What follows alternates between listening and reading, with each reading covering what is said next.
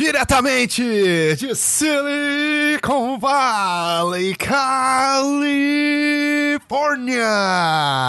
está no ar, ladies and gentlemen, boys and girls, o seu, o meu, o nosso Dodge and Burn Podcast.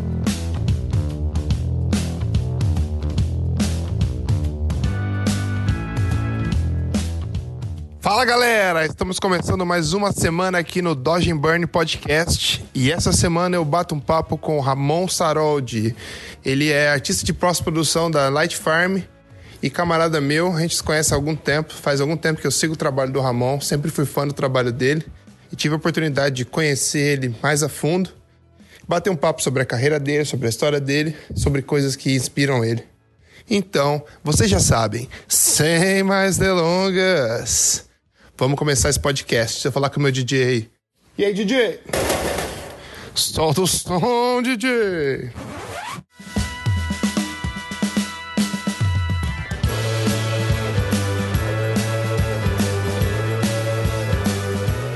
Fala galera, estamos começando mais um episódio de Dodge and Burn Podcast. Hoje eu trago um convidado mais que especial, Ramon Saroldi, ele é artista de pós-produção da Light Farm. E aí, Ramonzinho, tudo certo, irmão?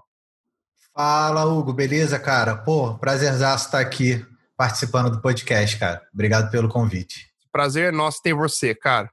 Então vamos lá, então, sem mais delongas, já vamos começar esse papo.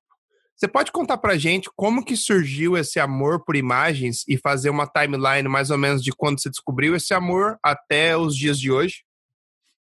Cara, então, é... vamos voltar bastante no tempo aí, porque, assim, o, o meu pai, ele também trabalha na, na área de arte digital, mas quando eu era criança, ele era artista plástico, né? Então, ele... Na verdade, ele começou como, como layouter em agência, ele fazia fazia aqueles layouts, né, mesmo ilustrados, né, no papel e tal. Uhum. E depois ele foi seguir a carreira de artes plásticas, que ele ficou um bom tempo assim pintando, pintando quadros. Se não me engano, ele chegou a pintar mais de 300 quadros. Cara, na vida. É. E, cara, isso para mim era uma parada muito doida, né, cara, como criança, porque o, o meu pai sempre teve uma uma inspiração surrealista nas artes dele, né? Então eram coisas fantásticas, sabe, que ele costumava pintar, estruturas é, impossíveis, coisas que flutuavam, né? Aquela coisa bem fantástica, assim, tipo uma das, das maiores inspirações do meu pai era o Frank Frazetta, por, por, é, por exemplo, né? Ah, entendi. Que era aquela coisa super fantástica, mas, mas o meu pai não ia tanto para aquela linha é, de, de, quadrinhos, né? Do Frank Frazetta, de corpos super musculosos e era uma coisa mais viajada, mas tinha aquela influência, né? Uhum. Então, assim, desde criancinha, cara, eu desenhava de carro, nave e coisas assim. Eu sempre fiquei muito vidrado nisso e eu recebi muito apoio, né? Isso eu acho que é uma coisa que que eu acho que, que falta às vezes é porque a maioria das, das crianças elas têm a sua, a, o seu momento artístico, né? Se interessam uhum. pela arte, por pintar e não sei o que. Só que acho que até por um, um, pouco de preconceito das pessoas de achar que a arte não leva a, a, a, lugar nenhum, né? De fazer com que isso não se desenvolva nas crianças, né? Porque assim, eu particularmente não acredito em dom. Não acho que ninguém nasce é, predestinado a fazer uma determinada coisa. Eu acho que as pessoas elas vão se descobrindo e vão seguindo caminhos e se elas tiverem sucesso no que elas estão fazendo, elas vão continuar e vão, né, e vão se aprimorar. E, eu, uhum. e, o meu caso foi mais ou menos isso, né? Eu comecei desde criança a desenhar e ter bastante apoio, tanto do meu pai quanto da minha mãe. E aí, quando eu fui fazer, fazer vestibular, eu falei assim, ah, vou fazer desenho industrial, né? Porque tinha aquela coisa de tentar. É, eu sempre gostei muito de carro, então tinha aquela coisa de tentar ir para a indústria automobilística, né? De fazer trabalhar com carro mesmo, né? No geral e tal. E aí antes, antes do, do vestibular, eu fiz um técnico de mecânica Cara. no Cefet, que é uma instituição federal aqui do, do Rio. E só que, cara, eu, eu, detestei, assim, eu detestei as aulas de desenho técnico, eu detestei as aulas de. A única aula do, do de mecânica que eu curti foi a aula de soldagem, não tem nada a ver. E assim, eu larguei depois de dois períodos. Eu fiz de, de seis, eu fiz dois períodos só e larguei o curso. Né? Aí foi uma frustração essa parada. E aí eu fui pro, pro vestibular pensando no, de, no desenho industrial, né? Só que eu tava, cara, nessa época muito. Assim, meu pai tinha se separado, a gente estava morando é, com os meus avós, e assim, eu meio que não, não, não levei a parada muito a sério, não passei né, na, na faculdade pública. E a gente não tinha grana, né, de, de pagar uma particular e tal. meu pai falou assim, cara, beleza, tu não passou, tranquilo, acontece, mas tu vai ter que trabalhar. E nessa época ele tava, ele tinha acabado de fechar uma sociedade com um fotógrafo aqui do Rio. Eles estavam começando um estúdio de fotografia para publicidade. Assim, parada é, caseirona mesmo, né? A sala do, do, do, de manipulação ficava na garagem da casa do fotógrafo, sacou? Tipo, o estúdio era na sala e os computadores ficaram na, ficavam na garagem, não tinha nem ar-condicionado, era Caraca, aqueles ventiladores. Ali, então. Ventiladores de pé, tá ligado? Assim, três ventiladores. aquele, pô, a, a, é, os Power Mac G4, sabe? Cinza monitorzão de tubo, 20 polegadas. Cara. Assim.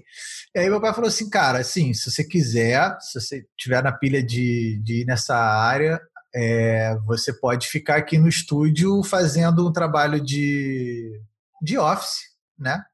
De office boy, tipo, levando as notas nas agências, indo no banco, não sei o quê, e no teu tempo livre tu vai aprendendo.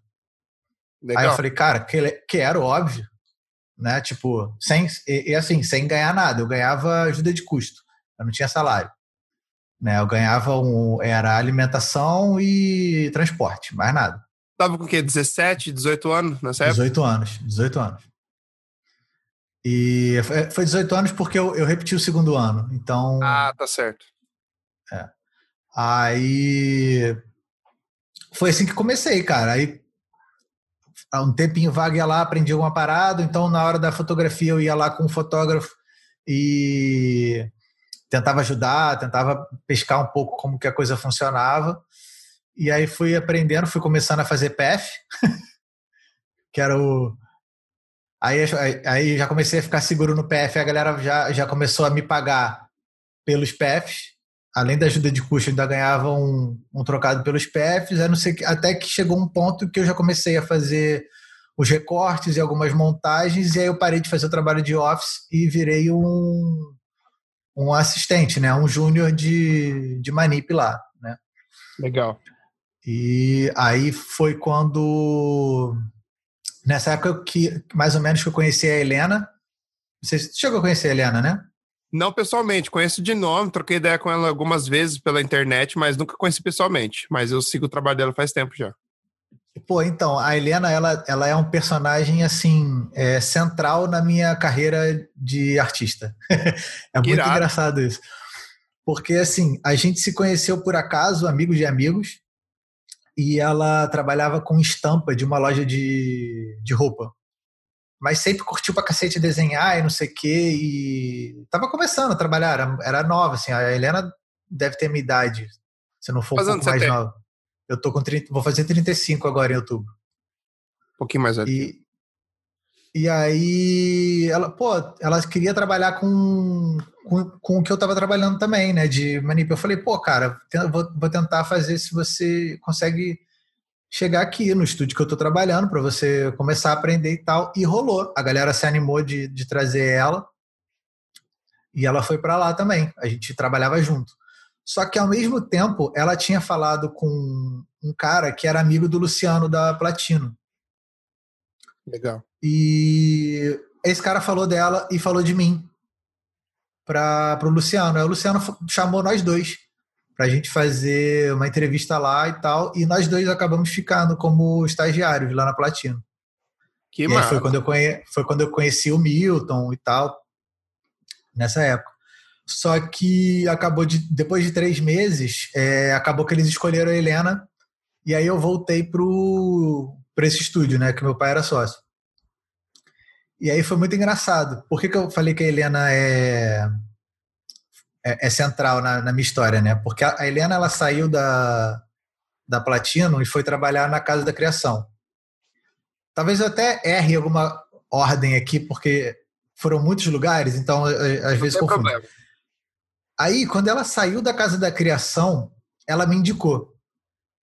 E aí eu saí do estúdio onde eu estava e fui para Casa da Criação. Aí fiquei um tempo lá, foi, foi muito maneiro ficar um tempo em agência, porque é outra pegada de estúdio, bem diferente.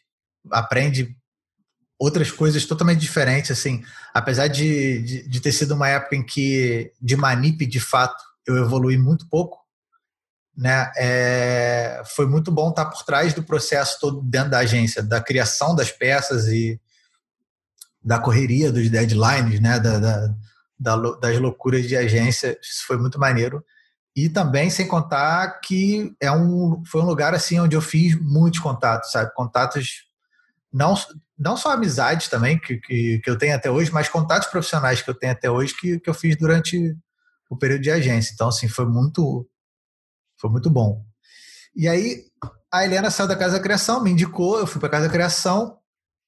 Ela foi trabalhar depois na Sigus, na Sigus Fly. E aí ela saiu da Sigus Fly e ela me indicou. aí eu fui para Sigus. Que massa! Aí fiquei, pô, fiquei dois anos e pouco na Sigus também. Foi, um, foi um, é, uma época assim maravilhosa. Foi que eu evolui pra cacete também e, e, onde eu comecei a aprender mais 3D, porque que era uma parada que eu sempre curti, assim, e, né, e até hoje, assim, eu, eu dou minhas, minhas brincadas, assim, no 3D, e na Siglos eu aprendi pra cacete, assim, foi, foi bem bacana, assim. Foi lá que você conheceu o Ciro, o Jorge, né? Sim, cara, o, o Jorge já tinha saído. Ah, quando, já tinha saído. É, mas o Ciro, cara, foi uma das primeiras pessoas que eu que eu fiz assim mais amizade na Sigos, porque ele era finalizador, né? E, e Manip, e eu tava começando, tava como assistente de Manip, né? Então assim, eu fiquei colado nele para pegar as manhas todas da da Sigos, né? E aí e a gente sentava meio que de frente, assim, eu sentava na diagonal dele, assim, né? Que, ah, as mesas lá eram bancadonas grandes. E a gente sentava meio que, que perto, assim, então a gente conversava pra cacete. E, pô, curtia um rock and roll, então pra, foi, foi prato cheio, assim. E aí, depois da Sigos, eu fui chamado para Manipula, que foi onde eu conheci o Marcel. Ah. Marcel, Marcel já trabalhava na Manipula quando eu fui, que foi por, por intermédio do, do Rafa, do Rafa Mosca, que era um fotógrafo que tinha trabalhado comigo na Casa da Criação. Ele era redator, e aí ele largou a redação, foi fazer estágio de fotografia com a Aderi Costa, lá no estúdio do Cais.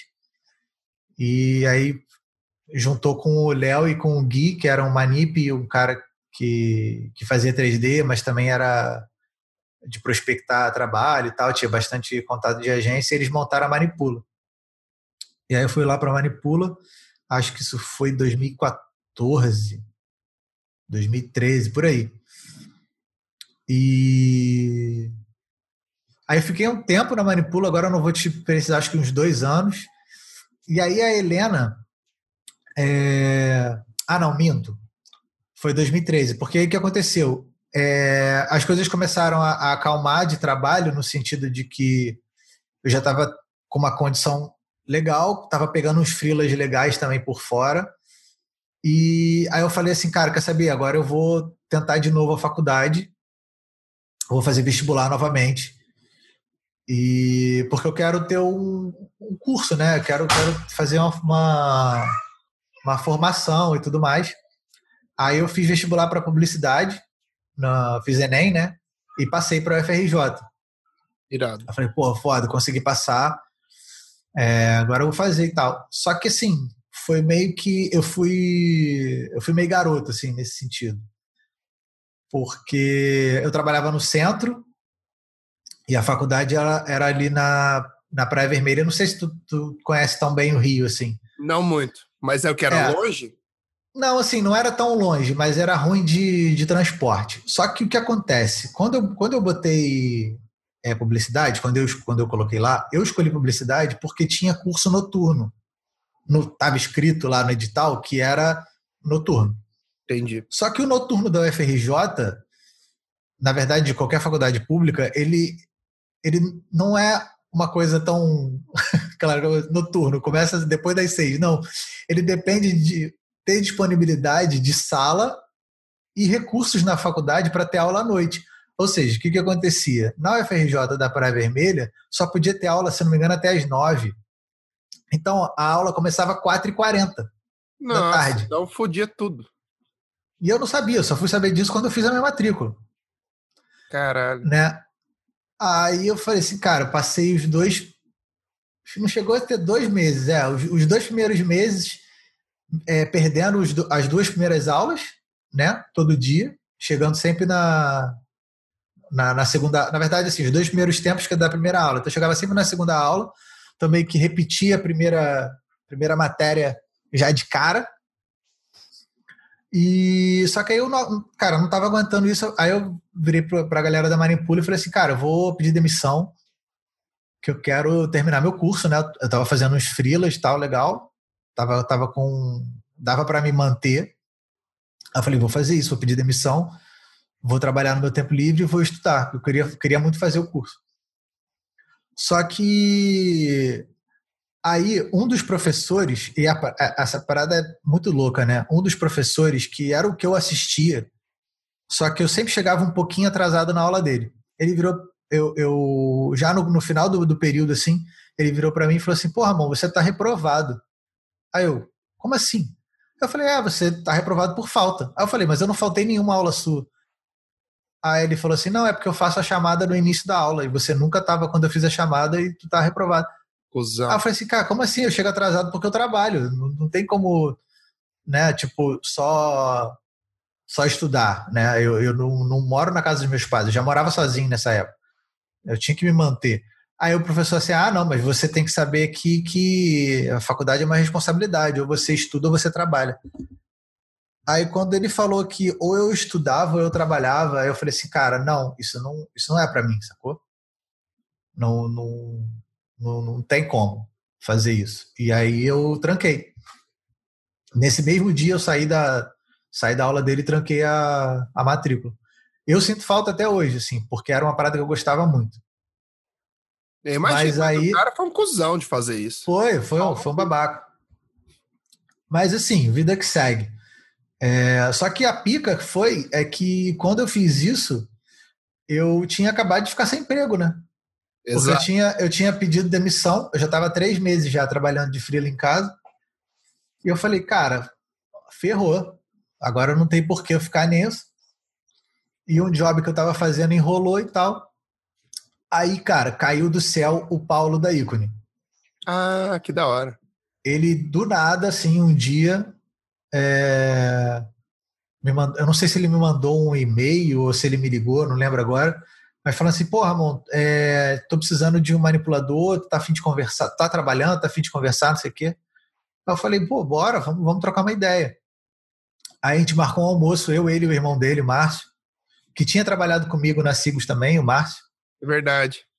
E aí a gente e aí quem tinha me indicado para o Paulo tinha sido a Helena, de novo. Porra, de novo, eu ia até perguntar, eu falei, Helena não, não teve nada com, com isso, não? Sim, cara.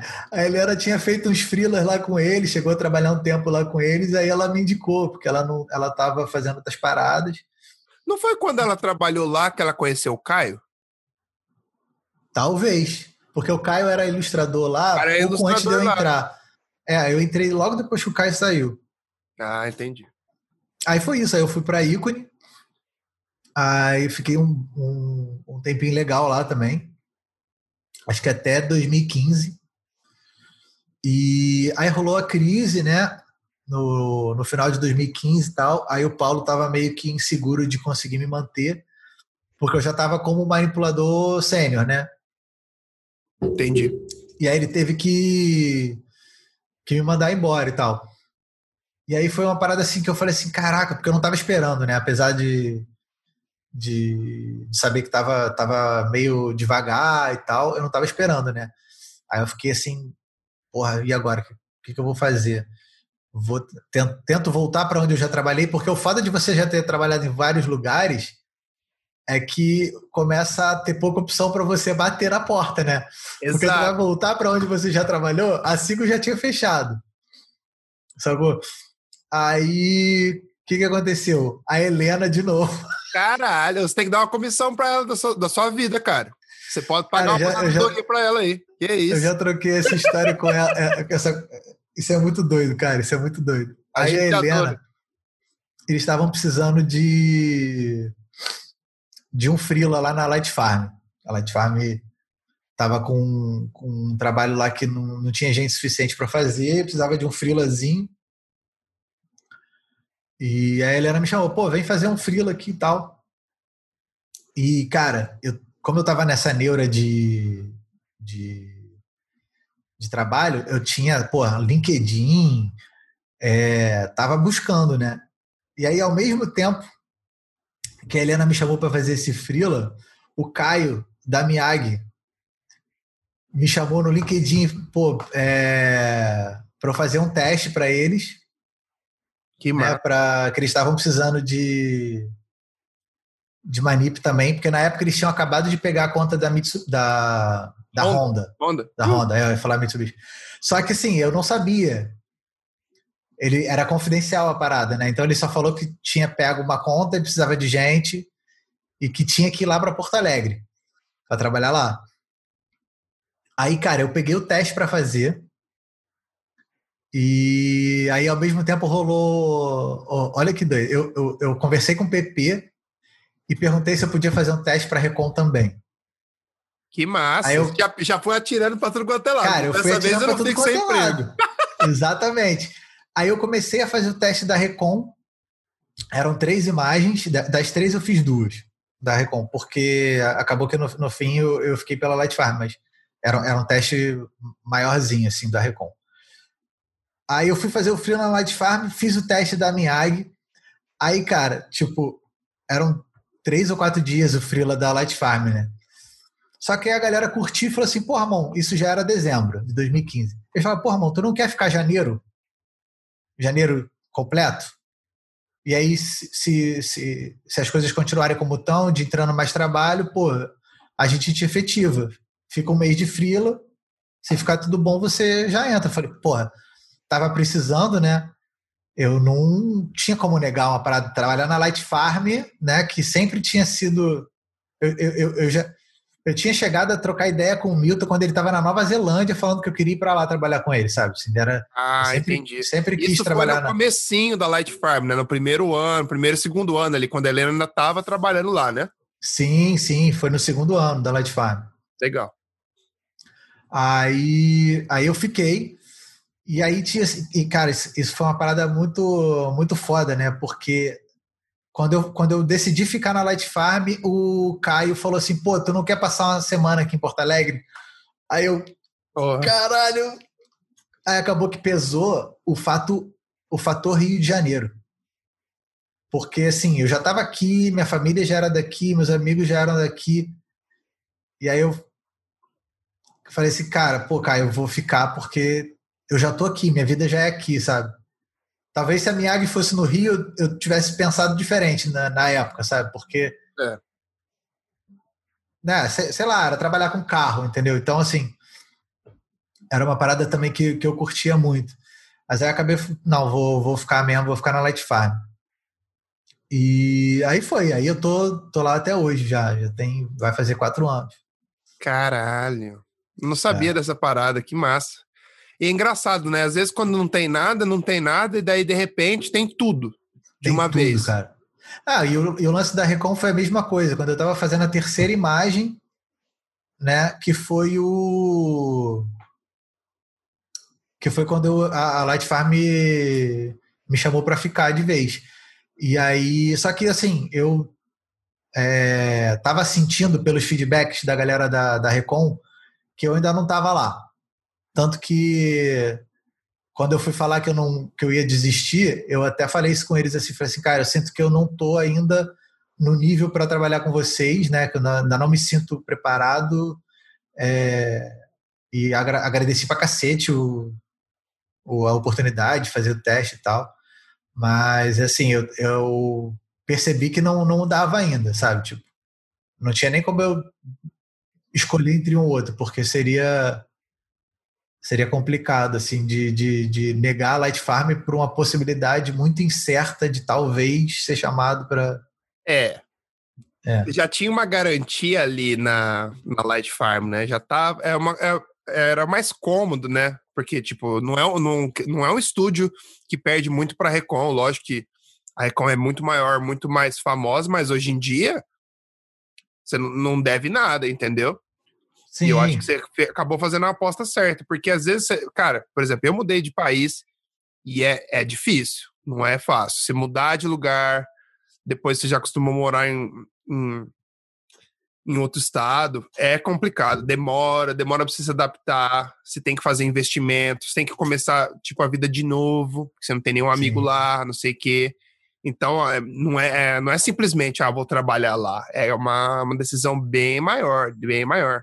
Porque às vezes a galera não se liga. Fala, ah, eu vou, posso mudar para onde for. Fala assim, ah, você já analisou tudo?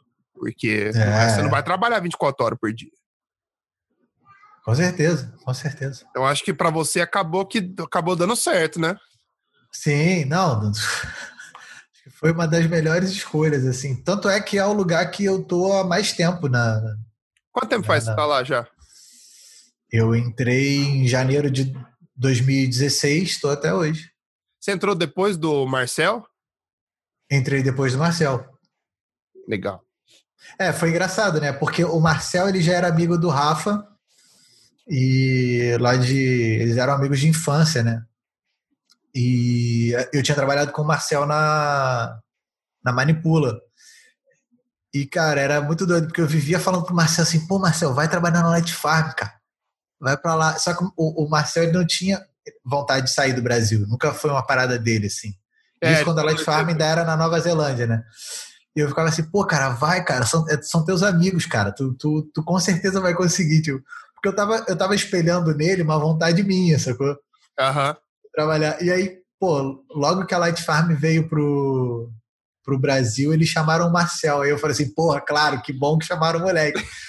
Porque tinha tudo a ver, cara, né? Tipo, Oh, mas vocês aí no Rio tá numa gangue, hein, velho? É só, só é a gangue do, do, da galera da arte. É o Rafa, você, o Marcel, Milton, Helena.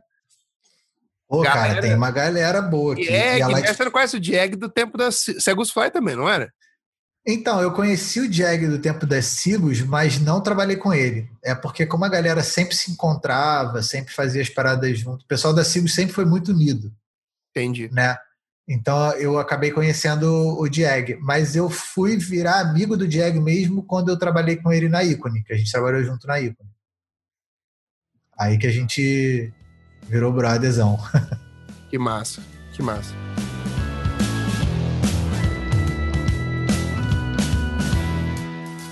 Agora eu quero, quero mudar um pouco de assunto. Você. Como que a experiência de pai mudou a sua vida pessoal e a sua vida profissional? Cara, muda muda totalmente assim, porque por exemplo, o meu filho não foi planejado, né?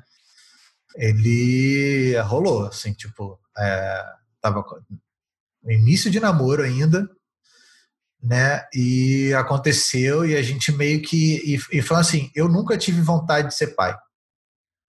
Não era uma vontade minha é, né, tipo, criar família, ser pai, é, sabe? Aquele negócio de. de, de não, não, não, era um negócio que passava muito pela minha cabeça, assim. Eu tinha, eu tinha outras é, coisas em mente para meu para minha vida adulta e né, para o resto da minha vida. Só que, cara, é, é uma parada que é meio que inexplicável, assim, porque quando, quando eu soube, é, eu estava morando, dividindo um apartamento com mais dois amigos. Tá? É. no início de um namoro e a gente nem tava num momento muito bom, assim.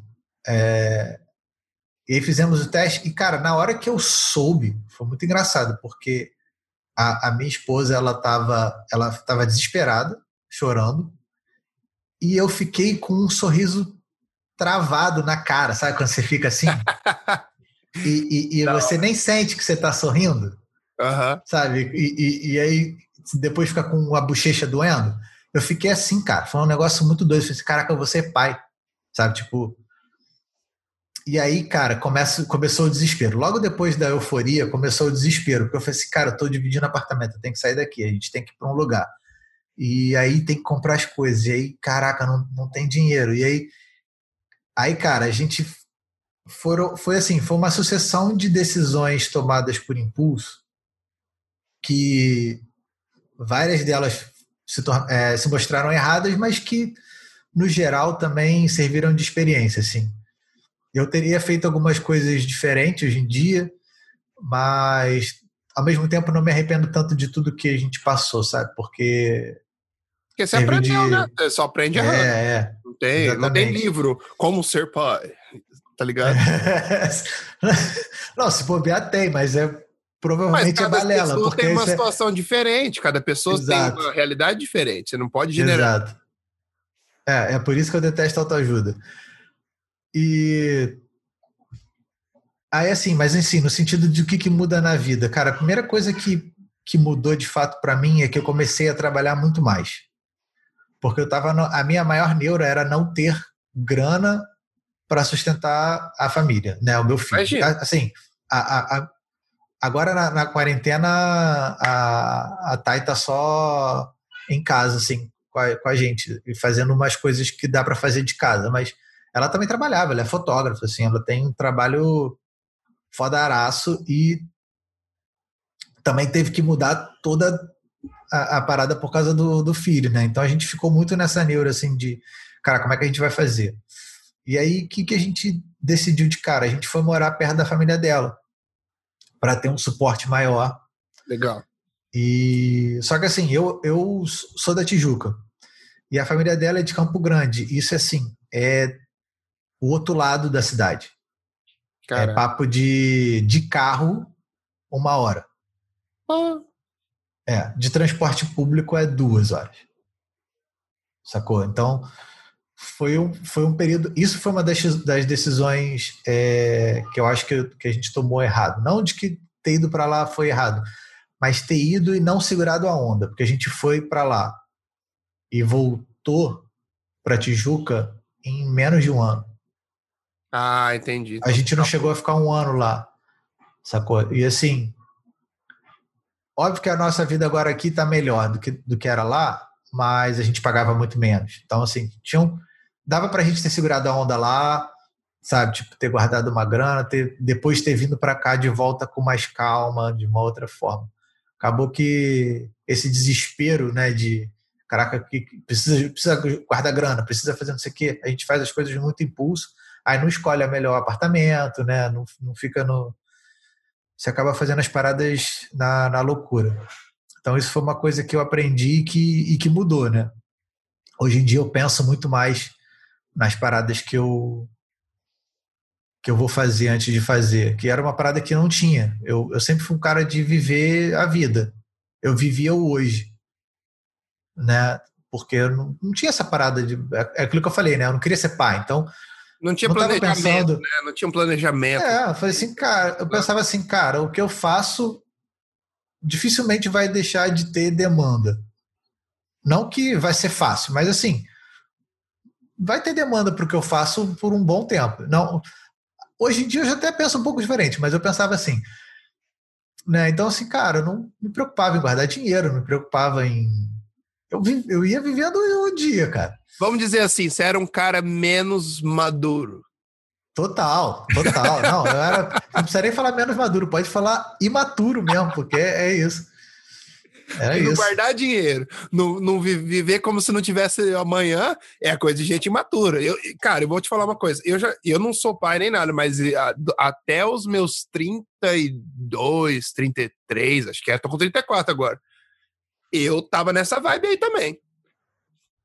Curtindo Cara, isso é, e, é, e eu, hoje em dia eu olho para trás e falo assim, cara, Ramon, é loucura. O, o, o, tem umas paradas que acontecem, assim, que não dá para. Eu cheguei a fazer, pegar, além do salário, pegar frila de 30 pau e torrar em. Assim, como se não fosse nada. É que gastar dinheiro é fácil. É muito fácil. É muito fácil gastar dinheiro. Porque você cria é. necessidade, fala, ah, eu quero isso, vamos fazer isso, vamos. Vamos fazer. É. Vamos. Ah, não, vamos fazer desse jeito, que desse jeito é mais legal. E você nem vê, você nem vê. A hora que você vê, acabou o dinheiro. Não, e aí acabou inventaram aquela porra daquele iolo, né? né? Tipo, you, you only live ah, once. You only live once. É, inventa essa porra e tu vai nessa. Ah, não, só se vive uma vez, vambora. Aqui, ó. Que massa. Mas é isso. Então, assim, eu acho que o que mais mudou na, na minha vida pessoal é, foi esse lance de pensar mais antes de, de agir nas coisas, né? É, hoje em dia eu sou, eu, eu, principalmente em casa, cara, eu sou, eu sou o chato de casa. Tipo, ah, cara, tem que tomar cuidado para as paradas não estragar, deixar uhum. a luz acesa, de Virou eu... paizão total. Não deixa é, você acesa. É. Ó, cuidado Nossa, eu fico, eu fico enchendo o saco do, do Vicente, cara. Tipo, não fica perto da TV. Cara, esses dias. Não, eu não sei quebrou, se sua TV quebrou, né? Eu vi. Eu vi cara, você postando, cabreiro. Eu, eu toco guitarra, né? E aí, tinha um, tinha um cabinho meu, que era um cabo de ligar um pedal no outro, que é um cabinho pequenininho assim, mais ou menos, deve ter uns 20 centímetros. Só que a ponta dele é dura, que é que você pluga o, o P10 esse cabo tava ruim e ele sempre quer mexer nas minhas paradas. Eu falei assim: ah, cara, fica com esse cabo aqui para você, pode brincar, não tem problema, porque a parada não machuca nem nada, não tem nada pontudo, nem que possa cortar ele, é só um cabo e tal. Isso virou um brinquedo dele, normal. Aí, cara, esse dia ele tava brincando do lado da TV. Sim, tinha um baú de brinquedo ali, ele tava brincando do lado da TV. Eu falei, Vicente, sai de perto da TV, não brinca perto da TV, não sei o quê. Bom, daqui a pouco eu só escuto pau! Ele tinha pego o cabo, meu irmão, e girado assim, tipo, em volta dele, sabe? Girando assim com o cabo assim. Cara... foi, foi com a ponta no, na TV, cara. Só fez assim, ó. Não. Eu. Não, não. Tudo bem que a TV já era uma TV antiga, assim, já tinha sete anos a TV, mas, cara, tava funcionando perfeito. Dá uma dor no coração, né? Não, porra, a TV tava funcionando perfeita, não foi a TV barata. Tô ligado. Aí, mas aí, enfim. Eu até fiz aqueles, aqueles stories zoando, né? tipo, usem camisinha. eu, eu rachei o bico. Agora, deixa eu perguntar uma coisa que está relacionada com isso. Você é um cara que tem um pai artista, e como você falou, isso te motivou pra caramba a seguir nessa carreira, principalmente ter o apoio do seu pai quando você quando ele percebeu que você gostava de desenhar. Você pensa em passar isso para o seu filho? Lógico, se ele também tiver vontade, se ele também quiser faz, seguir essa carreira, você incentivaria ele? O que, que você pensa sobre isso? Cara, assim, é... na verdade a gente já incentiva, né? Eu e a Thay, a gente. Porque a sua incentiva... mulher é fotógrafo também, então tá Sim. é a casinha da, da arte ali, né? É, a gente pira quando ele é, tem interesse, mas a gente busca não forçar. No sentido de as coisas, por exemplo, ele tem os lápis de cera dele, ele tem papel, é, as tintas, então assim, ele sabe onde está, até quando são coisas que ele não pode pegar sozinho. Por exemplo, a tinta. A tinta fica, fica longe do alcance dele, mas ele sabe onde está. Então, assim, quando ele quer, a gente faz, sabe? A gente não, não tem essa de, de ficar assim, ah, não, vamos desenhar, vamos fazer isso, vamos pintar o tempo todo. É muito na vontade dele, assim, a gente tenta. Porque, assim, óbvio que a gente tem uma influência muito grande no, no, no gosto dos nossos filhos, né? Uhum. Mas, ao mesmo tempo, é muito mais interessante ver ele descobrindo o que ele curte, o que ele quer fazer e tal, do que a gente ficar nessa de, de impor, né? A gente Total. até brinca, né, que, que pô, é vô, artista, pai, artista. E o, e o bisavô da, da Thay é artista plástico também. Caraca. O, o avô da Thay, na verdade, o bisavô do Vicente. Né, ele é artista plástico também. Então, assim, ele, o moleque tá rodeado por arte, assim. É, é vai é, ser... Se ele quiser, vai estar tá ali, né? Exato, vai estar tá ali, vai estar tá ali. Mas é isso, a gente não tenta de forma alguma é, forçar, né? É sempre tem que partir dele, assim, essa parada. Mas ele curte, cara. Ele já pediu para desenhar na tablet. Sabe? Ele, ele já, já fez algumas obras de arte pela casa, né? Tipo, pela parede. Mas o legal é que ele desenha. Agora ele já chegou num momento em que ele desenha e ele fala o que ele desenhou. Ah, que legal. É, aqui na, na parede do escritório tem uns rabiscos com azul e com rosa. Aí ele fala que o azul é ele e o rosa é a mãe. Que a Thay tem cabelo rosa. Ah, que massa. Sabe? Mas é bem ah, nisso, assim. Mas é isso aí, né, cara? Você tem que incentivar e tem que estar tá ali. Se ele quiser seguir o caminho, você dá, o, você dá o, ajuda ele, faz o que você puder mas no, no, no, fim das contas, ele é uma criança. Eu vejo muito isso. As pessoas falam: deixa a criança viver, deixa a criança exper é, é. experimentar o que ela quiser. Se ela vir pro meu lado, falar assim: papai, quero aprender isso. Ah, então tá bom. Então senta aqui, papai vai te ensinar. Acho ah, legal essa atitude sua. Agora, chega de falar de criança, vamos falar de portfólio. Mas eu queria tocar nesse assunto que eu, que eu acho muito legal o fato de você ser pai e trabalhar e, tipo, eu tô chegando nessa fase, tá ligado? Eu tô sentindo que o cerco tá fechando para mim, então eu é. tento conversar com a galera e tentar colher o máximo de informação. Cara, mas quando chega é igual um meteoro, meu irmão. Você só, você só percebe quando já tá na atmosfera. Não é. dá pra. A hora que você vai perceber, tá tarde demais, né? É, é, não, não tem pra onde correr. que massa. Você é um cara que tem um portfólio bem versátil. Um cara que, pelo menos pelo que eu percebo, desde que eu sigo seu, seu, sigo seu portfólio, desde acho que descobri na, nos tempos de Manipula ainda. É, foi mais ou menos quando a gente começou a trocar ideia, foi quando no finalzinho da Manipula. Isso. E eu, eu gosto muito do seu, do seu portfólio por essa versatilidade. Você acredita que todo artista de pós-produção tem que ser versátil, acostumado a, a, a, aceitar qualquer desafio, tá pronto para tudo? Ou você acha melhor a pessoa se especializar em uma coisa e falar assim, não, eu só faço carro, ou eu só faço pele, esse é o meu, esse é meu, esse é meu especial e, e é isso. Qual é a sua opinião sobre isso? Cara, é, eu não acho que tem que ser nenhum e nem outro, para ser sincero, assim. Por exemplo, eu, às vezes, eu sinto falta de ser mais especializado em determinada coisa. Por essa, é, essa versatilidade que você está tá dizendo, né? Eu também percebo isso no meu portfólio. Ou e, não só versatilidade, e... gostar de fazer coisas diferentes. Não ter um não, eu, eu gosto muito. tudo igual, tá ligado? Eu gosto muito de fazer coisas diferentes, mas ao mesmo tempo eu percebo que eu não consigo focar muito, sabe? é, em determinadas coisas. Por exemplo, eu adoro ilustrar e, e, fazer pintura digital, mas é uma parada que, por eu praticamente não ter trabalho com isso, não de, de trabalhar mesmo, apesar de na Light Farm vira e mexe eu ajudo com algum sketch, alguma parada assim. É bem legal quando rola até assim, porque é, é você, você, você sente que tem uma característica sua além que te valoriza, né, como profissional. Então é legal quando quando isso acontece. Mas, é, ao mesmo tempo, eu, eu, eu, percebo que eu não consigo ter tempo é, para focar mais e melhorar naquilo que, que eu gosto de fazer, sacou? Tipo, eu adoro ilustrar e não consigo chegar num, num, num patamar de, que, que eu consiga me dizer, não, eu sou um ilustrador também, sabe? Eu não gosto de me chamar de ilustrador. Sabe? Suas eu, apesar... são animais, mas eu entendo o que você quer dizer. Você entende, sacou? É a mesma, mesma coisa com o 3D. O 3D é uma parada que eu amo, que eu me amarro, que sempre que eu posso eu estudo. Agora mesmo eu estou fazendo o curso de shader do, do Rafa lá do, do OnRide, de Blender, e, cara, tô super super focado e tal, mas, mas é aquilo, cara.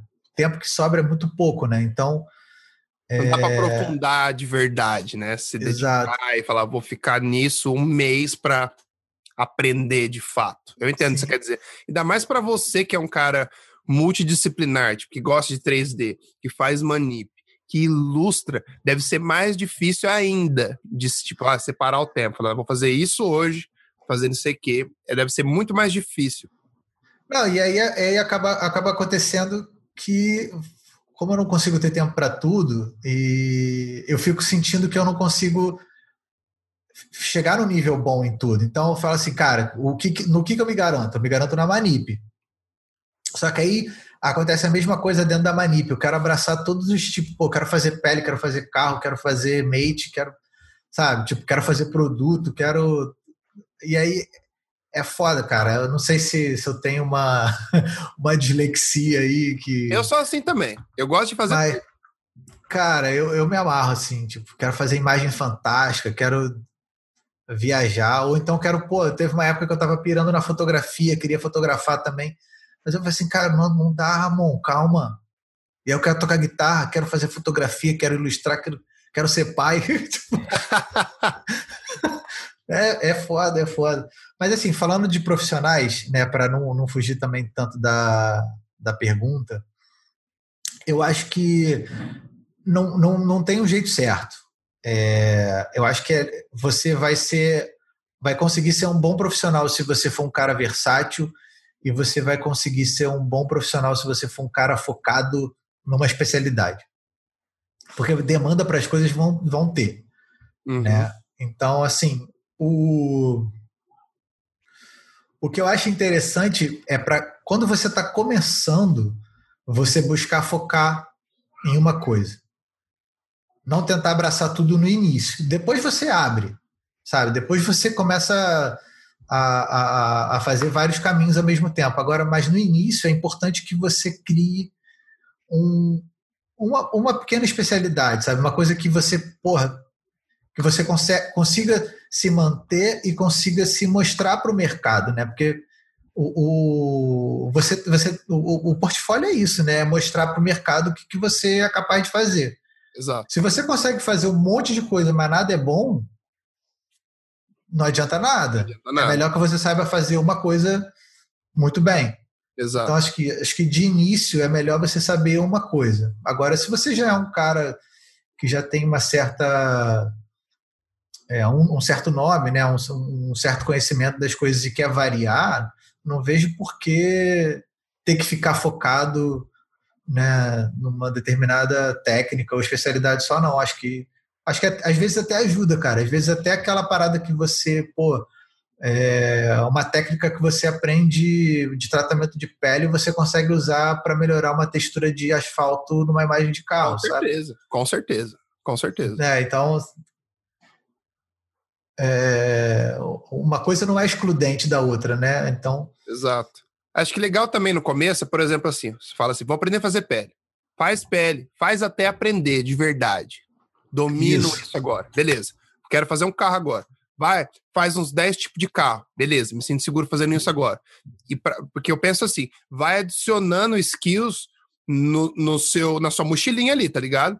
Ah, eu quero fazer matte paint agora. Faz uns 10 até ficar bom. Aí você começa a mostrar no seu portfólio os carros, peles, match paint, e aí vai, mas num nível legal, lógico. Mas eu acho que às vezes, por exemplo, só para finalizar esse papo, é que tipo assim, eu vejo pessoas que começam muito cedo e falam assim: ah, eu só faço fashion, por exemplo. Mas a pessoa nem experimentou outras coisas, sabe? Isso que me deixa um pouco cabreiro que eu falo assim, pô, você nem tentou outras coisas, sabe? Mas também isso vai de cada um, tá ligado? Isso é, é uma coisa às vezes muito a, a pessoa também não, não gosta de, muito de sair da zona de conforto, né? Encontrou Exato. um nicho onde ela se sente confortável para trabalhar e, e, e, tem uma facilidade, né, às vezes, de, de, de fazer bem aquilo.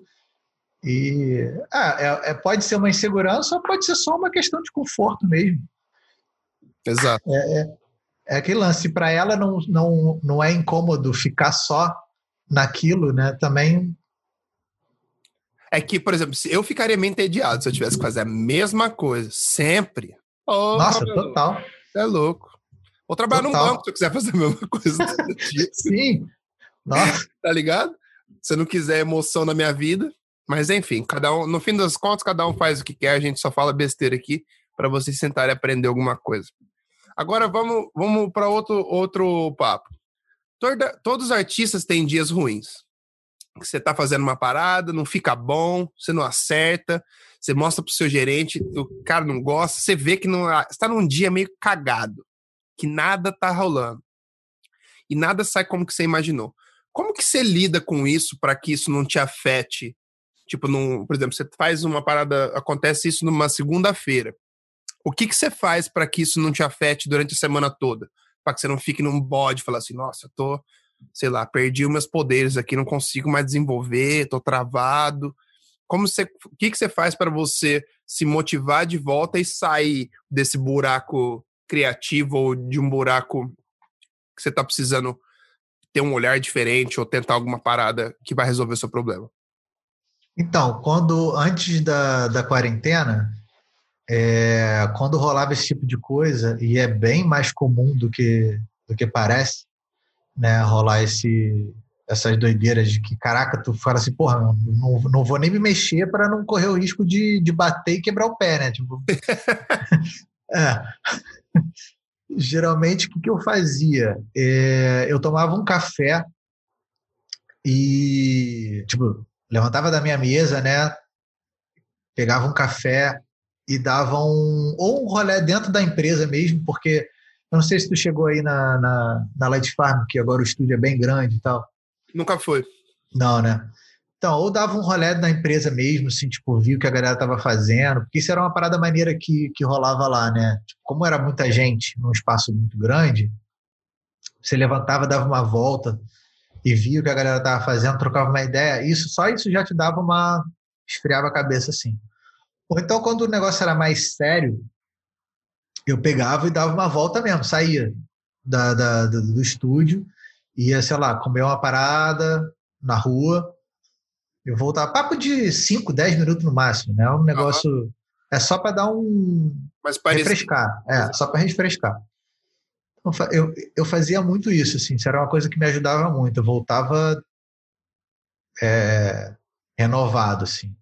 Mas agora em casa, cara, uma parada que eu faço é me desligar por 10, 15 minutos do, do trabalho. Eu saio do escritório vou ou vou ficar um pouco com meu filho, assisto um desenho com ele, brinco um pouco com ele, ou saio, converso com a minha esposa, sabe? Tipo, cara, às vezes eu levanto e vou lavar, lavar a louça. É só para desligar, sabe? Tipo assim, uhum. cara, não tá dando certo agora, ficar insistindo vai ser pior. Então eu levanto, não vou ficar me estressando, sabe? Levanto, vou fazer outra parada, ou então pego, cara, porra, cansei de, de pegar um livro e ir pro banheiro cagar e lendo. Ficava lá 15 minutos lendo um pouquinho. E é isso, cara. Desligava um pouco a cabeça, voltava e fluía. Legal. Assim, não, não... Eu, eu sou desse que, assim, se, se a parada não tá, não tá boa, não é só com trabalho, não. Assim, sai. Sabe? Sai, sai da onde você tá e, e vê coisas diferentes e escuta coisas diferentes para a sua cabeça dar uma, uma girada, uma desligada. E é bem comum você voltar depois e enxergar na tua cara o que estava dando problema, sabe? Tipo, tava ali o tempo todo. Só que você tava tão preso naquilo tava que. Vidrado, né? Na parada. É. Legal, legal. Gostei da dica. Agora eu quero entrar um pouco no seu portfólio. Dos seus trabalhos, eu quero que você fale três favoritos, o top três, e eu quero que você, se tiver alguma, lógico, uma justificativa por que, que você escolheu eles, seria legal. É uma coisa pessoal, tá? Os trabalhos que significam mais para você, Ramon Saroldi. Então tá. É... Primeiro que eu vou falar é a Sugar Hit. Ah, legal menina da bomba. E Agora, esse, esse... por quê? Então, esse trabalho é, é, é, foi uma ideia da Helena com o Rafa, lá na Light Farm, que era uma imagem de portfólio, né?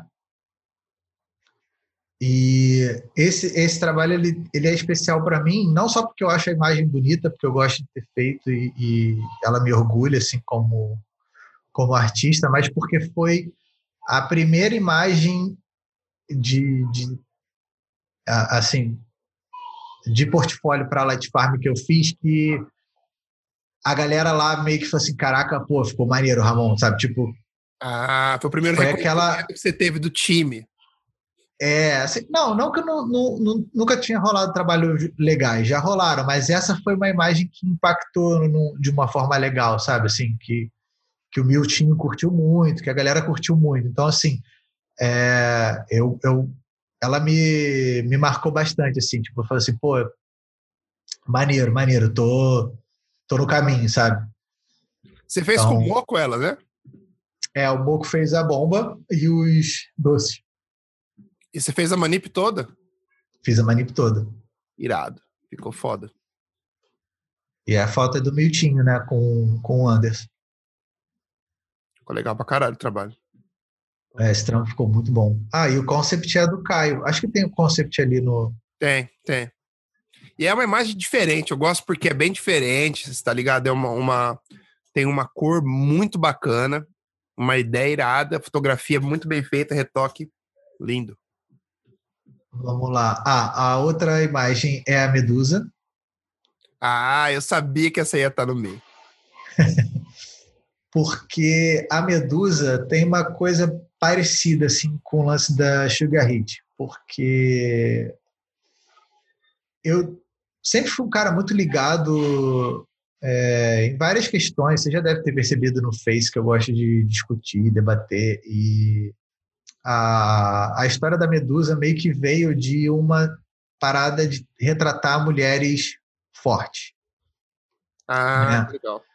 E foi uma ideia minha com a minha esposa. Foi a, foi a Thay que fotografou essa, essa foto. A gente fez lá na Light Farm, mas foi ela que, que dirigiu, que fotografou e tal. A gente produziu tudo, na real, né?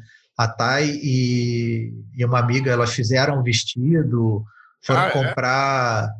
É? é, foram comprar os bijus que, que usamos de acessório na, na mulher, sandália, essas paradas todas. Elas produziram o que não é 3D, né? Que tem algumas coisas que são 3D, mas assim, uhum. o que uhum. não, não foi 3D, elas produziram tudo. A roupa do cara, a, o vestido da, da Medusa, né? Elas que foram atrás dos modelos também.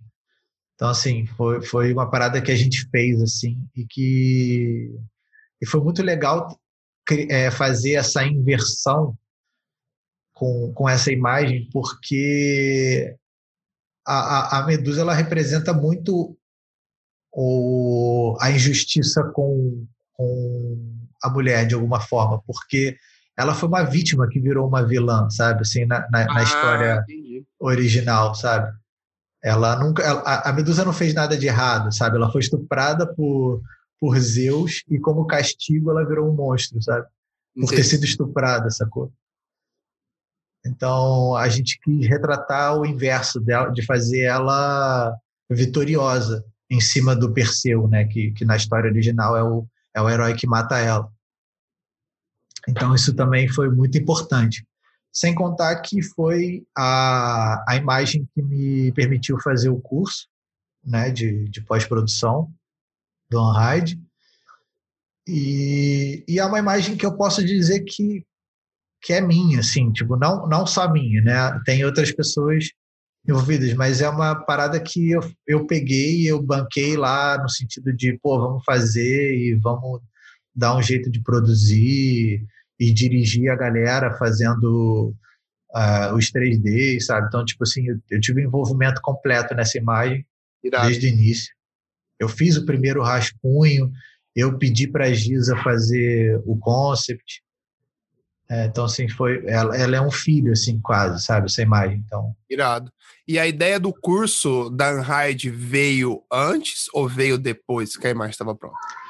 Cara, a ideia do curso veio durante. Durante?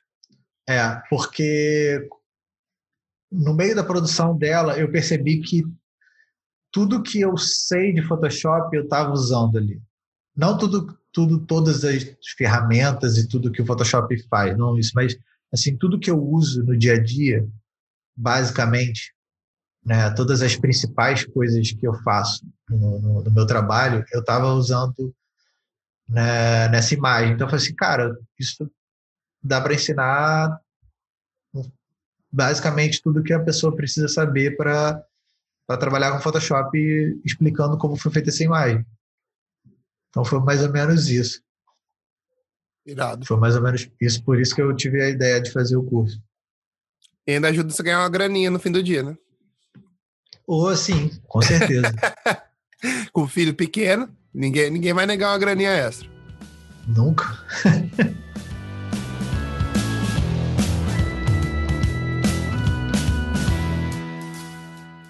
e a terceira e última, cara, é o Gokuzinho, né?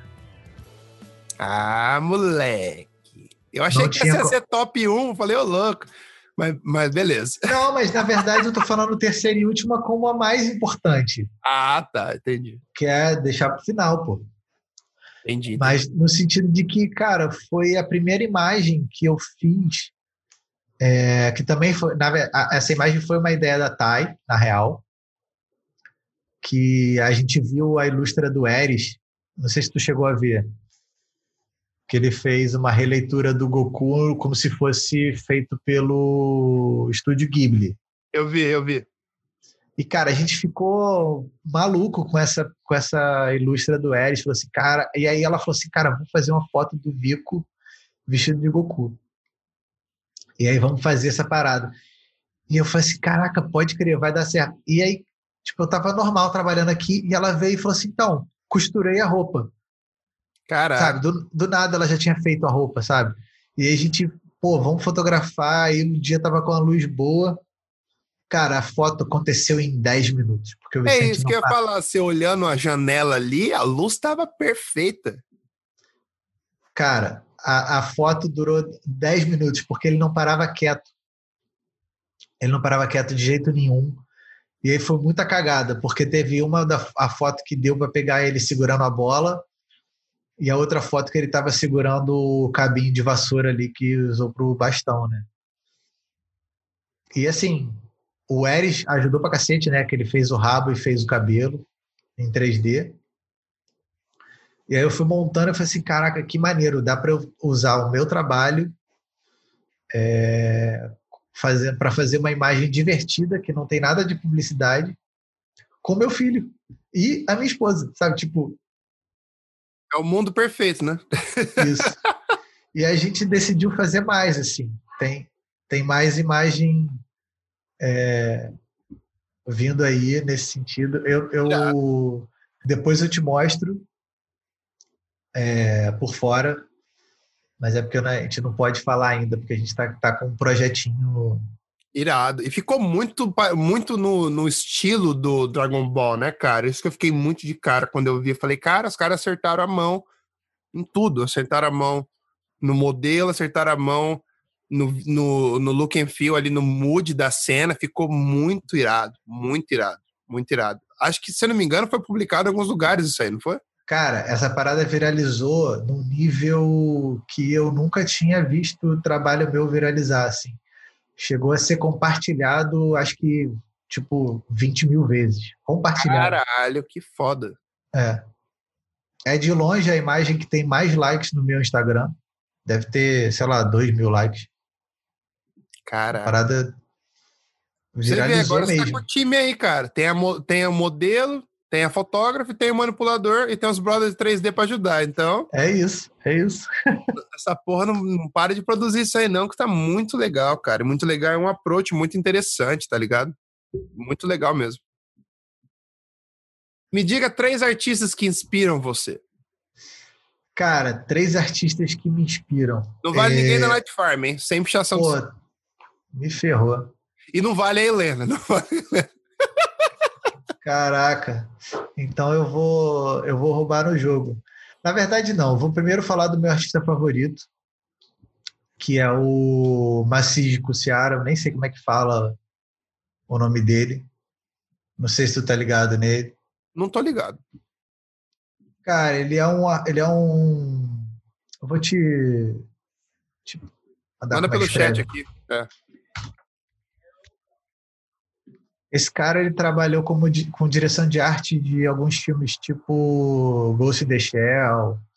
Ah, ok. E cara, esse Agora maluco, eu entendo o que você tá falando. Ele é o, o, meu artista favorito, assim. Apesar do meu trabalho não ter muito a ver com, com nada dele, mas ele é o cara que eu sempre abro para para pirar assim nas imagens dele. Assim. É esse cara. É... Ah, tô ligado. Ele é muito absurdo. E ele, e ele faz tudo também. É, tipo, isso é, é, é uma parada que eu acho é, foda nele. O cara faz 3D, faz ilustra, faz composição, faz animação também. Ele, ele é muito completo. Caraca, é tipo um Dima. É, é tipo um Dima. Monstro do Lago Ness. Olá, fala mais é... dois. Então, outro artista que, que não tem como deixar de fora, que é um cara que, além de ser um artista, é uma puta pessoa e que eu vivo, adoro conversar assim, é o Jag. Ele é um maluco que inspira. Eu, eu, é, eu acho que as artes dele falam muito. Né? As paradas pessoais dele são, são sempre incríveis. Então, ele é, ele é um maluco que me inspira demais. E, pô, não posso mesmo falar da Light Farm, porque a minha maior inspiração de Manip tá lá, cara. Pode Sacanagem. falar, então, foda-se. Pô, é o, é o Milton, cara. É, não, não, não, não teve, não tem, nem nunca teve ninguém que eu quisesse chegar mais perto de nível de como pensar uma imagem que o Milton porque ele tem uma, um modo de pensar que eu não vi, não, não, conheço ninguém que pense daquele jeito. Ele já tem a imagem pronta na cabeça quando ele olha um layout. E, eu, e é essa parada que eu acho fantástica. Porque não é técnica, sabe? Não é. O, o, o Milton não é aquele cara que sabe tudo do Photoshop, todas as ferramentas, tudo. Não, ele é o cara que sabe o que ele, aonde ele quer chegar e ele sabe as ferramentas que vão deixar ele chegar lá, rápido. Você pode dar um e é exemplo é... disso, só para a galera entender um pouco melhor? Eu entendi o que você quis dizer, mas eu queria só contextualizar um pouco melhor para a galera. Então, é, é, muito comum, era muito comum na Light Farm o Milton chegar e, e pegar a, uma imagem de alguém para dar uma mexidinha. Tipo, ele tá, ele passava, chegava atrás de tudo e falou assim: pô, posso fazer uma paradinha? Posso dar um tapinha? É. Era um tapinha de uma, duas horas. Mas, cara, era, era sempre prazeroso, porque era foda ver, ver ele trabalhar. E pa parece que eu tô rasgando de seda pro, pro chefe, mas eu tenho certeza que se você trocar ideia com qualquer outra pessoa que trabalhou com o Milton, que já viu o Milton trabalhar, vai, vai concordar. Não, eu já conversei com várias pessoas já e a, e a conversa é sempre a mesma. E eu nunca trabalhei com ele, mas eu pesquisei stalkeei ele por muito tempo. Então eu sei, eu sei o que você está falando. Eu sei do que você está falando. Ah, e aí, cara, o que era foda é que ele já olhava para a imagem e ele tinha uma. Ele tem uma parada de analisar a imagem muito rápido e, e enxergar o potencial dela, da forma como ela tá. Ela pode estar bem crua ou ela pode estar já quase no, nos finalmente. Ele vai olhar e vai falar assim: pô, essa imagem pode ficar melhor assim. E na cabeça dele isso já está pronto. E aí ele só vai meio que. É como se ele tivesse escavando um, um fóssil de dinossauro, tá ligado? Uhum. Ele só vai limpando as coisas, abrindo até revelar a parada que ele já que já tá pronta. É como se a parada já tivesse pronta ali. Ele só tá tirando a areia da frente. Entendi. Sacou? É por isso que eu acho que, que, que ele tem que estar tá nessa, nessa lista de artistas inspiradores, porque é fantástico o trabalho dele, como ele trabalha. Eu nunca vi ele trabalhando, mas já conversei com ele pessoalmente, já troquei muita ideia. E ele é um dos caras que eu, que eu admiro mais, assim, como profissional, porque, sei lá, o cara é foda. Não tem que falar do trabalho do cara, entendeu? Não tem. Desde quando eu comecei a fazer manip séria, falar assim, não, eu quero chegar no nível dos caras foda. Os caras foda eram o Milton e o Rafa que na época tava eu e o Maricato em Campinas. O Maricato tava começando a ficar bom em 3D e a gente falava, cara, a gente precisa chegar no nível desses caras. Esses caras, porque na época os caras estavam na Nova Zelândia, tal, tal, tal, até na época que saiu aquele, como que chama? The Verge, depois saiu aquela, Aham. aquela arte com aqueles alien cabuloso. Falava, nossa, olha, eu falava, falava com o Diego, nós ficava decupando os trabalhos, falando assim, cara, como que a gente vai fazer para chegar num nível desse de percepção, de técnica, de saber colocar as coisas no, no jeito certo, sabe? Não é porque não é só técnica, não é só técnica, é muito mais a percepção do cara, o cara saber o que ele quer fazer com a imagem, o cara conseguir ler e reconhecer o potencial da imagem, mesmo que ela ainda esteja crua, tá ligado? Isso, é uma das exato. coisas. Muita coisa disso que você falou não é coisa que você que que é fácil de ensinar. Sim, sabe? sim. É uma coisa que é muito mais da pessoa, da percepção da pessoa. e eu Total, admiro total. isso pra É. caralho. Tanto que os caras vieram pro Brasil e estão onde estão, entendeu? Não precisa, a gente não precisa ficar falando que os caras são bons. O mercado já falou que os caras são bons. A gente só tá constatando. Lógico que a gente, fala, que- a gente vai falar que os caras são bons porque a gente admira os caras, os caras são os nossos brothers, mas, tipo, é incontestável o nível dos caras, o trabalho dos caras, entendeu? Mas assim, só para para também, então, é, já que eu roubei no jogo e falei do, do Miltinho, eu vou falar do PP também. Puta, que, é outro. Cara, é, é assim, eu, eu conheço o PP há um bom tempo também. Eu cheguei a fazer um freela com ele no estúdio do Cais há trocentos mil anos atrás. Uh, ele tinha barba É. nessa época ou não? Cara, ele tinha uma barba assim, ó. Não era Essa aquela, barbinha de. aquela cortina ainda, né? Barbinha de. Não, eu devia ter uns, uns dois gominhos nessa época, né? falando sério. mesmo. E, e, cara, ele chegou num nível de expertise com o carro é, que é, é fantástico, sim. É fantástico.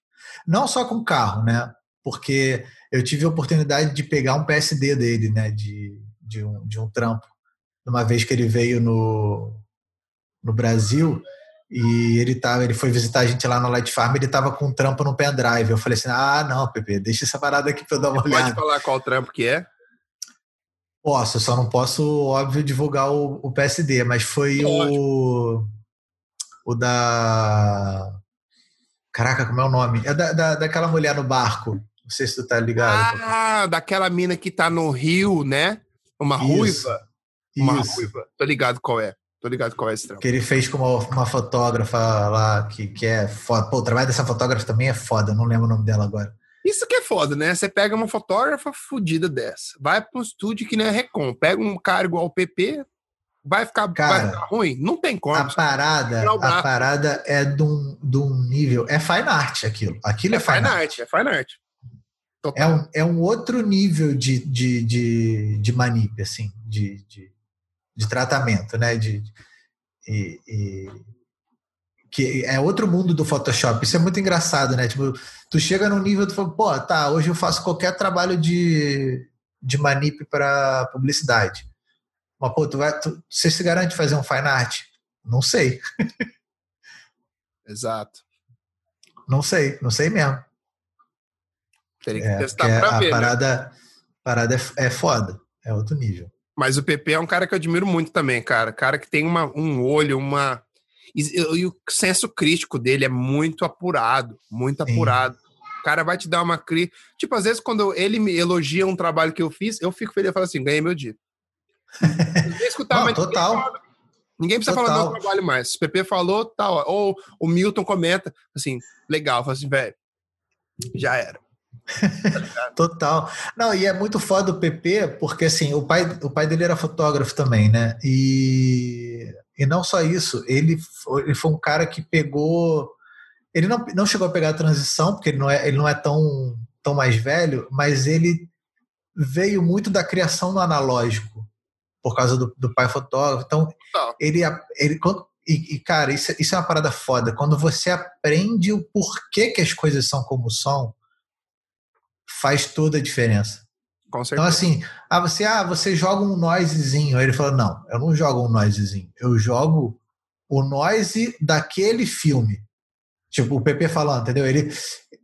Né, ele não, não, não, é, não é qualquer Tudo parada. tem um porquê, né? Exato, exato. Sabe? Não é, tipo, eu vou é jogando é... que vai ficar bonito. Não, tô fazendo desse jeito, porque essa, o cara fotografou com essa câmera, se eu quiser simular esse efeito, vai ter que ser desse, dessa forma. É, lá na, na Recon eles têm um pack de, de, de, de filme de, que eles botam na, nas imagens para simular filme real. Eles, eles usam grão de filme real, sacou? Isso é muito foda. Uma das coisas que eu acho o trabalho da Record mais foda é esse, esse lance de estar conectado com o fotográfico. Mesmo se os caras fizessem GI e tudo, sempre segue a regra fotográfica, sabe? E o PP falou que às vezes o, o Christopher, o chefe dele, pegava no pé falava assim, não, isso aqui não, isso é impossível na fotografia. Você tem que deixar um pouco menor, um pouco menos aí, porque tá muito forte, não sei o quê. E não põe, não põe. Eu lembro que ele falava, não põe high pass nas fotos. Não, não tem, não tem quando, quando eu fiz o teste lá, foi até muito engraçado, né? Porque o Pepe falou assim, cara, eu não vou poder te ajudar nos testes, né? Óbvio, né? Porque, tipo, eu conhecia ele e tudo mais. Ele só falou assim, cara, só não, não bota high pass. A única coisa que eu vou te falar, não bota high pass. Se botar high pass... Não bota não... Sharpen nem high pass. A, a foto é a foto. Não vem nem segundo teste pra você, se mandar... é foda. Caraca. Agora, uma outra, um outro tópico. Como você vê a nossa profissão evoluindo, questão de, de tecnologia surgindo? Tipo, AI está tendo arte, a inteligência artificial, cada vez o 3D está mais evoluído. Você acha que vai chegar algum ponto no futuro que a nossa profissão vai ficar obsoleta? Ou você acha que a criatividade sempre vai prevalecer, sempre vai ter um lugar para pessoas criativas, mesmo no mundo futurista cheio de automações e robôs fazendo várias coisas, tipo recortar foto, fazendo isso aqui, fazendo isso aqui, fazendo isso aqui. O que, que, que você pensa disso? É, então, é, é, engraçado, porque eu já tive algumas viajadas assim nessa, nessa questão. Né? Mas eu acho que não, não existe trabalho que não possa ser substituído por máquina. Posso estar errado, mas eu, eu acredito que é, em algum momento tudo vai ser substituído por uma questão de eficiência. Pode ser até que, que as máquinas nunca, nunca cheguem a ser tão criativas ou tão refinadas artisticamente como a gente, mas no, na balança eficiência e criatividade, tempo e criatividade né? Tempo e eficiência é dinheiro, então elas vão acabar sendo escolhidas nesse sentido. Mas, apesar de eu já ter tido algumas, é, algumas ideias pessimistas sobre isso, eu hoje em dia tendo a pensar que isso pode ser bom, na real, não, e não ruim. Por quê? Porque, porque assim, eu, eu acho que a gente está chegando num momento como sociedade e está chegando, às vezes, parece uma coisa meio urgente de que vai acontecer ano que vem. Não é isso. Está chegando, pode demorar ainda algumas décadas. Mas a gente está caminhando para um ponto onde o trabalho braçal, ele tá, ele, o trabalho em si vai ser obsoleto. As pessoas não vão mais precisar trabalhar. Eu acho que isso vai acontecer num período que talvez eu ainda esteja vivo para ver. Como. Meu filho, eu tenho certeza. Explica melhor, me explica melhor, que eu gostei dessa viagem. Eu quero viajar junto também. É porque, assim, é aquilo que eu estava falando, né? As máquinas vão, em, em, algum momento, substituir o que a gente faz. Se elas vão fazer a mesma coisa que a gente faz, mais rápido, com menos erro, e sem, sem precisar parar, porque máquina não precisa descansar, máquina não precisa tirar férias, máquina não precisa é, de final de semana, né? Se, se a máquina quebrou, você troca. E, e aí então, assim, é... quando isso acontecer, e óbvio que isso vai ser uma coisa gradual, você vai ter pessoas que vão deixar de trabalhar. Sim. E, e, eu acho que a sociedade ela vai se transformar a ponto de que a gente não precise mais trabalhar de fato. E o que vai acontecer? É, o que eu acho que vai acontecer, claro. É, eu acho que vai acontecer algo semelhante com o que era, por exemplo, na Grécia Antiga em que os, a elite grega não trabalhava. Quem trabalhava eram os escravos. Uhum. Então, o que, que eles se reservavam a fazer? Arte e pensar. Por que, que os gregos são tão ah, famosos como pensadores? Porque eles tinham tempo livre para pensar. Os caras viviam literalmente pensando a vida inteira. Eles não precisavam trabalhar. Eles só pensavam. Por que, que eles pô, faziam esculturas maravilhosas e sabe, mesmo motivo. Então, assim, é, eu acho que a gente pode pode estar tá caminhando para uma coisa semelhante, sabe, onde as pessoas vão ter tempo para poder focar em se aprimorar em, em coisas que sejam interessantes para ela e em reflexo isso vai ser interessante para a sociedade também, porque pô, o cara que já curte ser artista, ele vai desenvolver a arte dele ao limite. E sabe, o cara que é bom, sei lá, piloto, ele vai, porra, vai pilotar. Assim, a gente vai chegar num ponto onde, onde teremos pessoas cada vez melhores em tudo. Entendi. Você vai ter As melhores. Tudo e a gente vai ter tempo para poder aprofundar no que a gente, nas nossas aptidões. Isso, assim. não, e, e, isso pode refletir para diversas áreas, tipo, é, as pessoas vão, vão, vão começar a estudar melhor o pensamento humano, o comportamento humano, as necessidades humanas, da natureza, dos animais, talvez encontrar soluções para o nosso ecossistema, para a nossa política.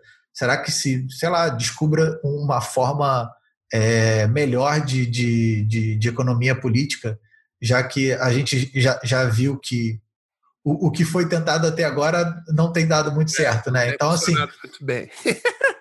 vai que surge uma parada nova disso aí, sabe? É, sei lá, eu, eu, eu, tendo, eu tendo a ser um pouco otimista nesse sentido. Eu, é, eu já fui muito pessimista, mas hoje em dia eu tendo a ser um pouco otimista. A única coisa que me dá medo, na real, é nesse lance da, da inteligência artificial e tudo mais, não é nem das máquinas em si, delas é, substituírem o trabalho e tudo mais. Na verdade, o que me dá medo são coisas do tipo você ter, por exemplo, um, um, um Jeff Bezos, que é um maluco que tem 200 bilhões de dólares. Isso é uma parada que me dá medo. Exato. Porque é um nível né, de é um nível de poder, não é de dinheiro, é um nível de poder que uma pessoa só tem, concentrada na própria mão, que desestabiliza o sistema, sabe? Brother, só o dinheiro que a mulher dele levou no divórcio daria para salvar alguns países. Só Cara, é uma, mas é uma, é uma parada muito louca, assim, você pensar que, que, que, que existe isso. E assim, pode ser que o cara seja um maluco foda, sabe? que, que não, não a, o problema não é obesos, o problema é ter pessoas com o poder que ele tem. Sabe? É, eu acho que essa é, é, é a grande questão. Acho que né? eu vi um post no Facebook outro dia falando que a, a galera deveria acabar com os bilionários, né? Porque esse é um problema muito grande que essas pessoas têm muito poder na mão deles. E eu concordo com você, cara. Eu moro aqui nos Estados Unidos. Todo mês eu, eu peço alguma coisa do Amazon. É automático. Só que daí você olha atrás, tipo, você vai no seu histórico de orders ali, você olha, fala assim, puta, eu tô ajudando esse filho da puta a ficar mais rico. Não, e o foda é que. Mas a, é uma aí... coisa tão, tão cômoda para você que tá na sua casa, pra fazer um clique e a, o produto vem na sua casa, você não precisa nem se mexer, que a sociedade Sim. acostumou demais, tá ligado? Sim, total. E é aquele lance assim, a gente fala assim, pô, a Amazon tem vários escândalos de maus tratos com os funcionários e de trabalho semi-escravo, não sei o quê. Daqui a pouco nem funcionário eles vão ter mais, porque vai ser tudo robô. Eles já estão fazendo entrega com drone. Eles têm patente de um de um dirigível com. Tu tá ligado nessa parada? Do dirigível, não, do drone eu já vi até uns vídeos tal, mas de. Cara, eles fizeram uma patente que é um, vai ser um dirigível estoque. O que vai ser? Dentro do dirigível vai ter uma porrada de produto em estoque das coisas que vendem mais. É mesmo. Do dia a dia, assim, da Amazon. Sobre a sociedade. E ele vai ficar. E dentro desse dirigível vão ter vários drones. Caralho.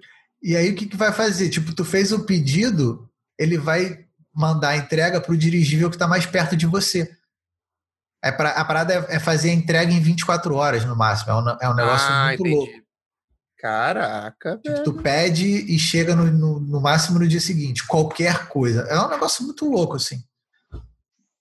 Caralho. Por um lado, é incrível, né? É um avanço Exato. de logística, fantástico, né? Mas mas é uma coisa meio assustadora, né? É assustador. É, a gente começou, quando a gente nasceu, não tinha internet. A gente vem não, da internet é, é. Aí você tem, você vive num mundo agora, por exemplo, vamos supor, quando seu filho ficar um pouco mais velho, você vai falar para ele, ah, filho, a gente, mora, a gente vivia antes sem internet, sem, sem vai falar o quê? Não, não, não tem a mínima noção, cara. Não tem a mínima noção. O que vocês faziam antes? vivia... Cara, eu tenho, eu tenho um irmão, eu tenho um irmão de 22 anos, cara. Para ele já é, já é difícil entender como era antes. Ele tem 22 anos. Mas quando ele, tenho certeza que quando ele, vamos supor, 22, então ele o quê? Da época do pegou o final dos dos flip phone. Ele nasceu em 98. 98. Então 98 já... era aquele multitac. Era ah. o tijolão, tijolão da Motorola, aquele preto. Entendi. Antes, antes do StarTAC. Ah, entendi. Bom, então ele viu um pouquinho, né? Mas ele era então, muito novo. Mas ele só né? começou a se é. tocar, é. já tinha. Exato. Exato. Isso é uma coisa muito louca.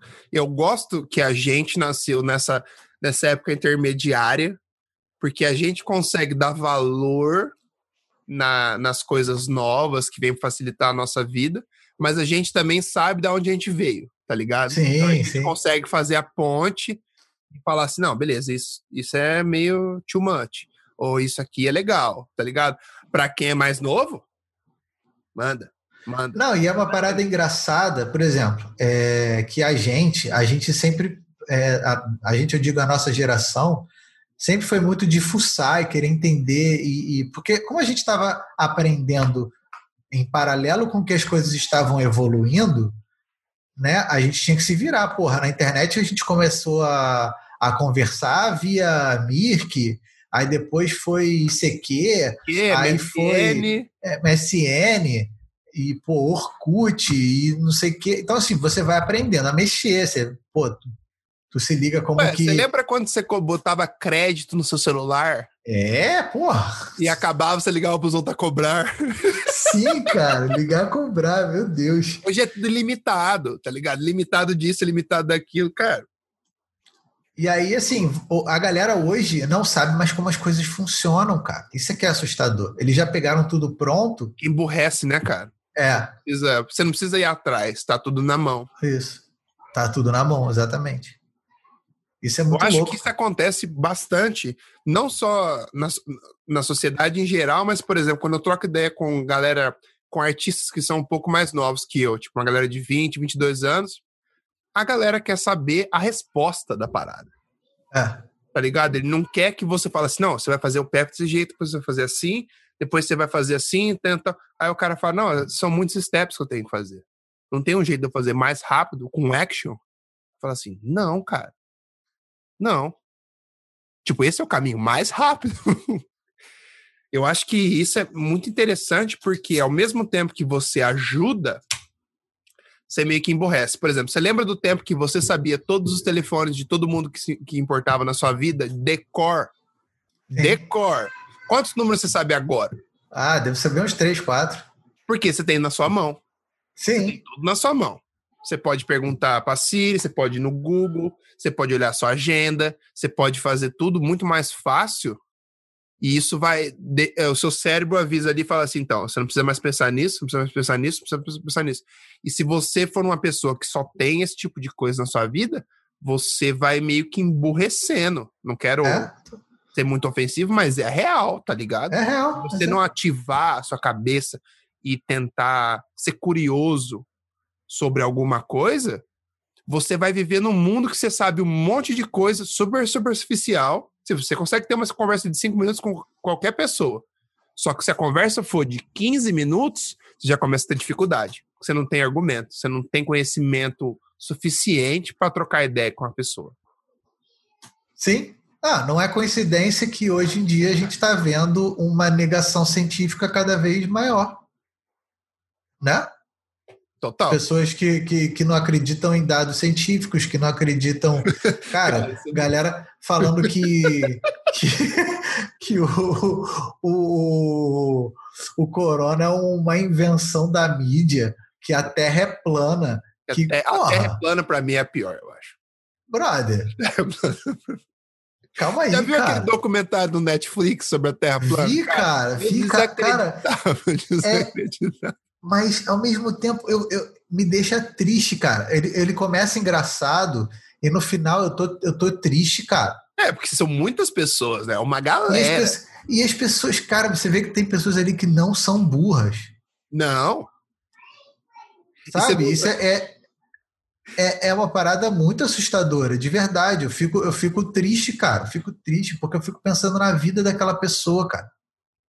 Sabe? Na, na, na, cara, aí, o cara, fala: não, é que eu falei, eu desde quando comecei a acreditar que a Terra é plana, a minha família não fala mais comigo, a minha mulher largou de mim, os meus filhos não querem saber de mim, mas eu tô aqui, eu suporto a causa. Eu falei, beleza, então. Cara, nossa, esses dias, cara, correu um post do, do grupo de Terra Plana no, do, do Facebook brasileiro, grupo brasileiro, falando ah. assim, aí mostrando uma matéria que saiu falando que 11% da população brasileira acredita que a Terra é plana. Aí no post, cara, tava escrito assim: 11%. Isso quer dizer que 60 milhões de, de, de, de, de brasileiros acreditam que a Terra. Eu falei assim, cara, como, irmão, além de, de, ser burro, o cara não sabe fazer matemática, cara. Como que 60 milhões é 11% da população brasileira, seu animal? Conseguiu ser burro duas vezes, né? Nossa, que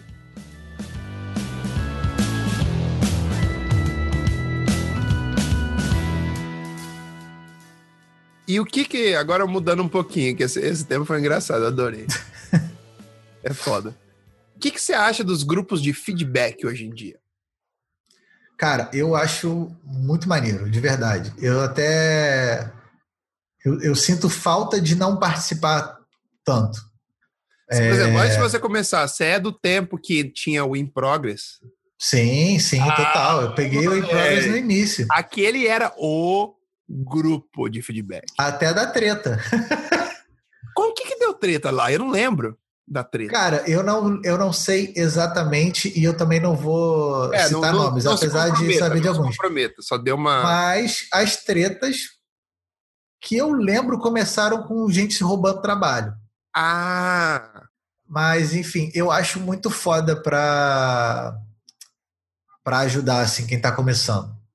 Porque por exemplo, na, na nossa época, né, é, era muito difícil. Se bem que você, você já começou no iníciozinho do In Progress, né? Peguei meio que o meio do In Progress. É. Então. Mas você tinha que pedir pelo amor de Deus. Eu pedi pelo amor de Deus várias vezes para entrar no grupo. É. Aí não era uma coisa assim, ah, e aí, beleza?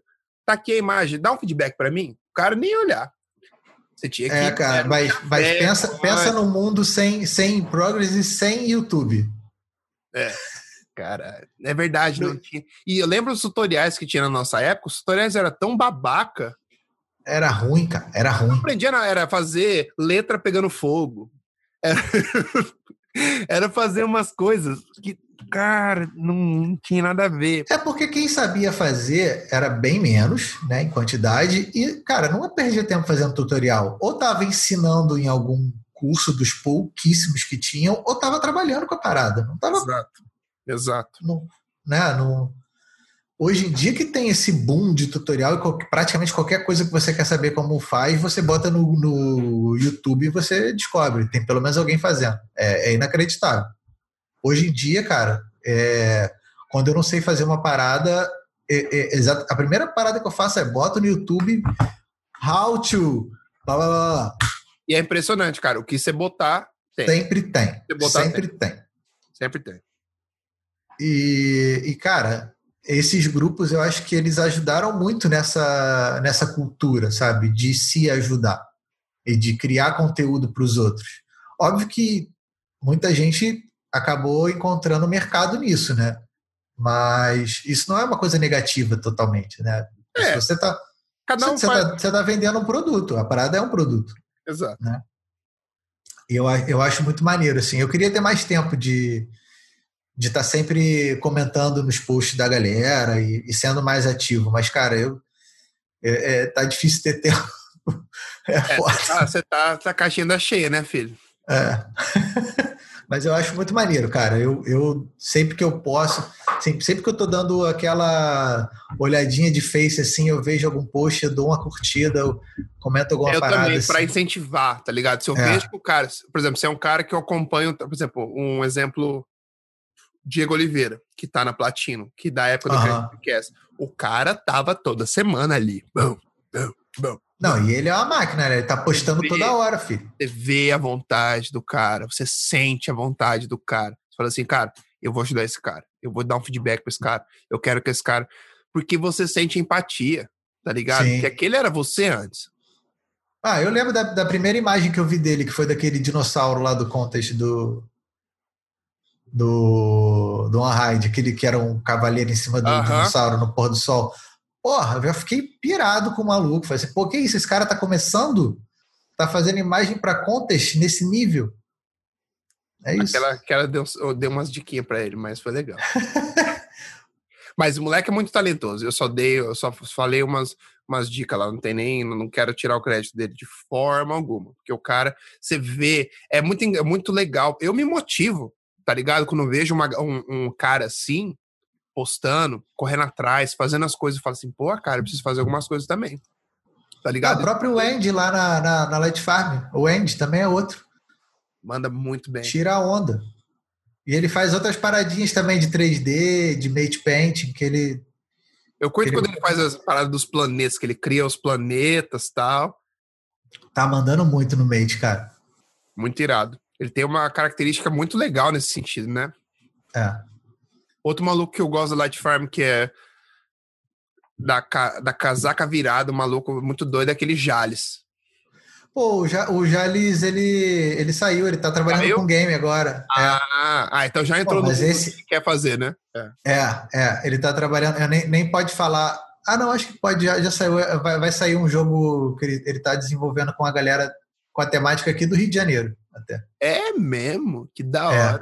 Aquele um moleque shooter. tava predestinado pra ser fudido. Pô, mas ele, é- ele é muito bom, cara. Assim, é, é, é, é muito doido como ele tem uma parada de, de tentar coisas novas. Acho que esse é o, é, é o lance, sabe? Ele sempre estava buscando lá na Light Farm um jeito de fazer a parada de outra forma. Ah, acho que o Milton falou isso uma vez pra mim quando a gente gravou o podcast. Eu fiquei bem curioso sobre isso. É, ele sempre buscava uma. Porra, ele estava testando uns lances de, de, de animação no Blender, usando tudo pronto, sabe? Com os modelos prontos e, e para estudar. E, cara, ele tirava umas paradas assim, muito rápida, cara. Tipo, mas sem. Ele fez uma cena de perseguição com a moto. Ele fez umas, ele faz umas paradas com ele mesmo, que ele tira foto dele, aí fica. Isso que eu acho muito foda. Faz uns cosplay com uma. Pega uma É. camiseta, amarra, aí a parada vira. Você fala assim, puta, que moleque inteligente, tá ligado? Ele pega uma coisa que é. Um setup que é, tipo, que nem aquela, aquela, aquela, aquela parada que ele fez no banheiro. Aham. Puta, você fala assim, puta, cara. E, Às vezes até olha, você faz você olhar pro seu próprio trabalho e falar assim, por que, que eu tô complicando tanto a minha vida? Tá ligado? Sim. Não, e com foto, assim, sem câmera profissional, sem nada. Né? Tipo, resolvendo com o que tem, literalmente. Muito foda, cara. Muito foda. Esse moleque tem futuro, velho. Você é louco. Total. E ele é muito novo, né, cara? Acho que ele tá com 20, 21. 20 anos, eu era, eu era, era tão idiota ainda, você é louco. É, ele é muito novo, tá? Ele e o Andy, cara. O Andy também tem 20 e pouquinho. Essa galera vai vai voar muito ainda. Eu acho legal deles estarem na Light Farm, porque eles devem estar igual esponja, tá ligado? Você acha que você tá aprendendo, os moleques tá sugando ali no nível do Matrix, tá ligado? Sim. Você é louco. Agora vamos entrar num lance de ambiente de trabalho. Você é um cara que trabalhou em quase todos os estúdios mais famosos do Rio, mas dizem que não existe um ambiente perfeito. Você acha que existe, para você, na sua opinião, nos lugares que você passou, existe um setup perfeito de ambiente ou isso varia de estúdio para estúdio? Cara, isso varia muito, assim. Até depende também da configuração de, de pessoas, assim, no estúdio, de número de pessoas. É, um estúdio grande, ele vai ter uma forma de trabalhar diferente de um estúdio pequeno, assim. Eu, eu, pelo menos nas experiências que eu tive, isso era bem claro. Por exemplo, a Light Farm agora ela tem um, um clima muito semelhante com o que o clima que tinha na Sigus Fly. Ah, e que era mais ou menos o mesmo número de pessoas, sabe? Quantas pessoas estão no Light Farm hoje em dia? Nem sei mais. Cara, deve Contrata tanta gente que ter não... mais 50. 50? 50 É. gente, hein? 50. Artista? Não ficam 50 pessoas, não ficavam antes da quarentena 50 pessoas lá na mesma, no mesmo estúdio, né? Mas eu acho que no total dá isso. No mesmo estúdio devia ser umas 30 e poucas, quase 40. Só de Por aí. Manip tem o quê? Uns 10? Não, pô, Manip é eu, Tex, Marcel, Wendy e o Paladino, que também faz Manip, mas agora ele tá fazendo mais Fazia vídeo. mais antes, né? Hoje em dia tá É. mais... É, era o Paladino e o Jales, né? Que também faziam pós, mas só que eles faziam mais vídeo. É isso, era a equipe de pós. Ah, é mais gente no 3D, verdade. É, o 3D tem mais gente. Irado. Mas é legal que dá pra você trocar ideia. Eu acho muito legal você trabalhar num time maior, porque você aprende, você consegue trocar ideia mais. Tipo, eu sempre fui um cara que meio que vivia isolado, tá ligado? Quando eu trabalhava na Eleven, era eu e o meu gerente, o meu chefe, o meu chefe saiu fora, a pica entrou pra mim e era só eu. Aí eu fui pra Vitra, fiquei quatro anos e meio lá, era só eu até que eu montei o time de freelance com a galera que trabalhava comigo do Brasil, mas ninguém tava lá comigo, era eu, os criativos Aham. no meio do cerco pegando fogo, tá ligado? Então, agora que eu entrei na época, eu tenho um time, a gente tem o quê? 15 retocadores, é muito legal de você trocar ideia, tá ligado? E você poder. É, outra parada. é outra vibe. É outra vibe. Você tá tendo um dia ruim, você conversa com o cara, aí seu dia já melhora. Ou se, tipo, oh, eu tenho uma dúvida. Bom, o cara tem, você consegue três, quatro solução para aquilo que você quer fazer. Ah, com certeza, com certeza. Eu acho assim que como o, o, nosso trabalho, é, esse, essa, esse lance de, de lidar com tanto com arte quanto com criatividade, é, ele tem, tem obviamente lados bons e lados ruins, mas assim as liberdades que, que que esse tipo de trabalho dá, eles ajudam muito quando você tem um ambiente descontraído. E quanto mais gente, óbvio que você tem que ter um controle para a parada não virar um Virar circo, zona. né? Exato. É, porque muita gente também é isso. Mas quando você tem é, uma galera que, que sabe a hora de brincar, a hora de parar, não sei o quê, mas mantém um ambiente descontraído, cara, essa é a melhor forma de trabalhar, na minha opinião. assim. É porque é muita troca o tempo todo.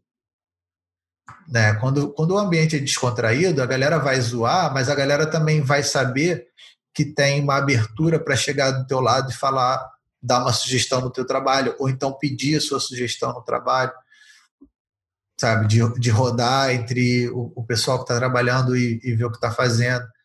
Porque quando você fica naquele negócio muito fechadão, né? Tipo, você faz o seu e é isso, e não fala com o amiguinho do lado, pô, tá, você, você não está é, parando de trabalhar para conversar, mas ao mesmo tempo você também não está trocando experiências, você não está trocando Exato. conhecimento, né? Então, Você tá perdendo a oportunidade de aprender alguma coisa, né? exato, exato.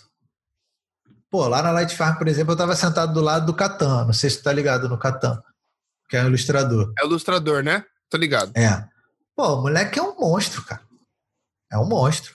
Eu sentado do lado. Às vezes, a gente nem era muito de conversar é, durante o dia, não, porque tanto eu quanto eles, a gente sempre curtiu muito trabalhar com música, né? Ouvindo música. Ou, ou escutando algum, algum vídeo, né? Alguma parada assim. A gente, isso, isso é, é, a gente tinha bastante em comum. Então era. A gente não ficava conversando muito, não, mas era muito engraçado como a gente sempre prestava atenção no trabalho do outro. Às vezes, do nada, ele vinha e comentava uma parada que eu estava fazendo, ou então eu ia comentar uma parada que ele estava fazendo. E, e assim, é, é, é aquilo. Um manip e outro ilustrador, em teoria, era muito raro. Na verdade, era, era muito raro a gente estar trabalhando em, em- no mesmo projeto, Aham. mas a gente estava sempre trocando, porque o cara estava fazendo uma parada maneira do meu lado e eu estava fazendo uma parada que ele achava maneira do lado cara tem dele. um olhar diferente do seu, né, cara? Isso que é o mais Isso, legal. isso. Isso. é o mais legal da parada. O cara vai prestar atenção em coisa que você nem imaginou. Isso, total. Não, e era, e era foda, porque assim, o, o Catan é um cara que já chegou na Light Farm e já falou assim: caraca, o nível desse tra trabalho desse cara. Esse cara tá, tipo, nível muito alto, muito bom. E sempre me pedia feedback, cara. Isso é foda. Ué? O cara vem para você e pede feedback. Isso, isso é muito maneiro. Mas não é porque você chegou no nível bom que você não precisa de feedback, você precisa. Não, claro que não, mas é porque existe essa coisa de que se o cara é, é de, de, achar que quando a pessoa está pedindo feedback é fraqueza. Isso, isso, exato. Eu passei eu acho fase, besteira. Eu passei dessa besteira fase. Total. Antigamente, quando eu era mais novo, quando eu queria dominar o mundo e ser o melhor retocador do mundo, talvez eu recusaria mandar porque eu acreditava que eu teria que conseguir fazer tudo do meu jeito. Mas hoje em dia eu vejo isso claramente, que não é assim. E, e, e pedir feedback só vai me fazer aprender mais. Tá ligado? Só vai me fazer aprender mais. E muitas vezes, é. às vezes, o cara te dá um insight que você nem tinha pensado na parada. Claro. É, porque não é só técnica, né, cara? Você, a, a pessoa ela tem o ponto de vista dela. Ela vai enxergar a parada diferente. Exato. E agora quero pedir agora, Ramonzinho, conselho para essa galera nova que quer seguir o mesmo caminho que você. Que conselhos você daria para essa galera que quer iniciar nessa carreira de manipulador e quer um dia chegar num estúdio como a Night Farm? Cara, é... acho que é principal conselho que eu vou que eu, que eu, que eu daria assim é uma coisa que eu gosto de, de repetir o, o tempo todo assim que eu tenho a oportunidade de falar sobre sobre o trabalho e tudo mais que é a questão da, da referência que foi que foi uma coisa que abriu muito a minha cabeça e que, e que me ajudou muito assim tanto na ilustração quanto no 3D quanto na manip em todos os sentidos, inclusive na fotografia, que é, cara, é, não existe esse negócio de fazer as coisas da cabeça. Óbvio que tem artistas que conseguem imprimir, né? Por exemplo, aquele Kim Jong Jong-ji, né? Acho que é Kim Jong-ji. Aquele cara ele imprime, ele é uma impressora humana. Ele começa a, a, a, a, a desenhar a parada ali. Mas assim, tenha certeza de que esse cara, antes de chegar nesse nível, ele se alimentava de, de, de manhã até de noite de referência. Para poder guardar todas as proporções e perspectivas na cabeça do jeito que esse cara guardou, ele comeu referência por muitos anos da vida dele. Sabe então, um assim, não... que é nessa mesma pegada? Desculpa te cortar. O Caio. Claro. Sim, um monstro. Um, lembro da época que eu tava no Estúdio Ícone, faz, fiquei duas semanas lá só aprendendo umas dicas, sugando o Paulo e o Joãozinho. O Paulo falava assim: esse Caio é um filho da puta, porque ele consegue ir num lugar, bater o olho numa igreja e voltar para casa e desenhar a igreja inteira, nos mínimos detalhes. E eu ficava. É isso. O quê? Assim, como? Não, Mas o cara, é acostumou tanto, né, cara? Acostumou. O cara, tem, é o cara tem uma biblioteca na cabeça. É porque também tem uma coisa muito de quem é de fora, de quem não é artista e não conhece, que acha que usar referência é copiar. E aí a pessoa, o artista, é, quando ele, ele é mais iniciante, ele é inseguro, ele não quer passar a impressão de que ele está copiando. Então ele quer entrar nessa de que não, eu faço da minha cabeça, eu tiro tudo aqui. Exato. Mas, cara, isso é besteira. Isso é besteira. Esquece isso. Sabe? Tipo, tu tem que fazer. Porra, você tem que criar uma imagem que é uma mulher em pé numa pedra olhando um pôr do sol numa praia. Você vai procurar foto de pedra no pôr do sol na praia ou você vai ficar tentando fazer da cabeça? Óbvio que eu vou procurar uma foto, cara. Essa parada existe para me dizer como é, como que a luz reage, como que as cores se formam no pôr do sol. Eu vou ficar tentando criar da minha cabeça a parada? Não, cara. Exato. Eu vou pegar, olhar a realidade e a partir da realidade eu vou interpretar a minha visão de artista. Exato. Né? Acho que até o, quando o... as pessoas criam personagens mágicos, eles são baseados em anatomias, talvez sejam anatomias combinadas de diversos animais ali, mas tem um porquê. O cara não falou assim, claro. assim, é assim porque vai ficar da hora. Você falar Claro. esse Diego Maricata, tem um ataque do coração. Não, se você for tentar fazer um desenho estilizado sem saber como que é a anatomia erra- é, correta, o desenho vai ficar tosco. Não vai ficar bom.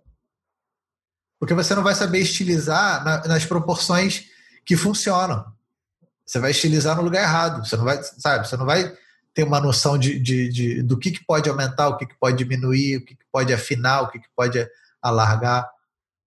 né? Então, assim, é, acho que o principal conselho é referência. Assim. Referência para tudo, tanto de coisas reais do dia a dia, quanto para arte. Vai estudar os, os pintores clássicos, vai estudar os artistas é, da atualidade, sabe? Vai estudar fotografia. Pô, tu quer fazer ilustração? Estudar fotografia, cara. Tem que saber. Tem que saber a luz, tem que. Assim, não estou falando para você ser um, fazer um- uma faculdade de fotografia, entender de todas as lentes. Não, cara, estuda fotografia no sentido assim, pô, pega os principais fotógrafos artísticos ou os principais fotógrafos é, de documentário e vai, vai tentar entender por que, que eles são os principais. A- sabe, e- esse é, por que, que os principais são os principais? O que, que tem no trabalho deles que fez com que eles se destacassem? Sabe, é isso que você tem que entender né? Não, não, não é a câmera que o cara usou, ou, ou a tablet que o cara usou para desenhar, ou o brush que o cara usou para desenhar. Não, não é isso, Exato. sabe? É, é- é entender o que, que o resultado do trabalho desse cara, por que, que isso faz ele se destacar. É, é, acho que é aí que, que quem tem que. Quem quer começar tem que começar. Ou uma coisa simples, né? Pega uma foto e uma foto que foi feita, sei lá, no estúdio, não sei o quê, e tenta descobrir como foi feita a luz. Isso, total. Tenta decupar a foto. Fala assim, beleza. Por que, que o cara. Como que o cara conseguiu essa iluminação nessa cena? Tem um spotlight aqui, tem um spot. Da onde que tá vindo? Para você começar a entender melhor. Porque daí quando você bateu o outro, o óleo, e numa foto semelhante, você já vai saber. Falar, a luz tá vindo daqui, então tudo que vai vir daqui vem. Você entendeu o que eu tô falando? Com certeza. Não, e que assim, pega objeto de casa, cara. Pega um copo, uma laranja. Começa, Um começa simples, de- né? Começa simples. Isso. Tinha um amigo como. falava: você quer, quer estudar sombra? Tudo que você olha na- no seu dia a dia tem sombra. Você não tá estudando por quê? É.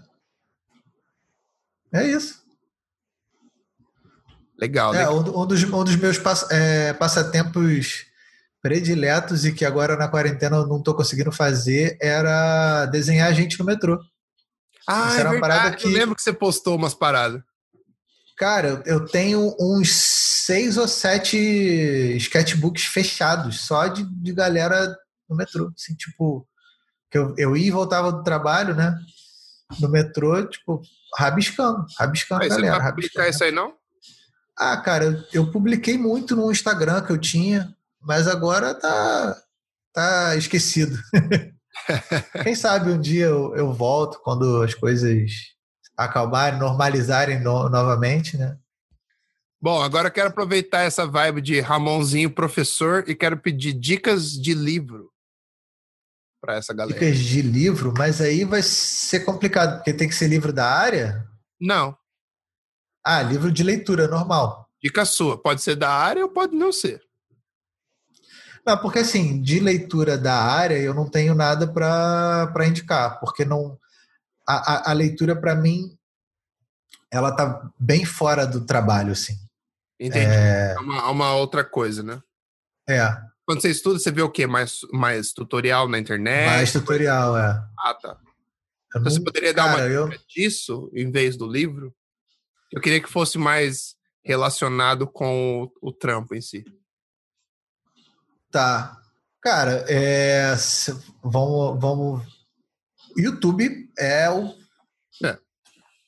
É o YouTube. Assim, se você quer aprender alguma coisa, eu diria que o primeiro lugar onde você tem que procurar é no YouTube, porque a chance de você achar é muito grande.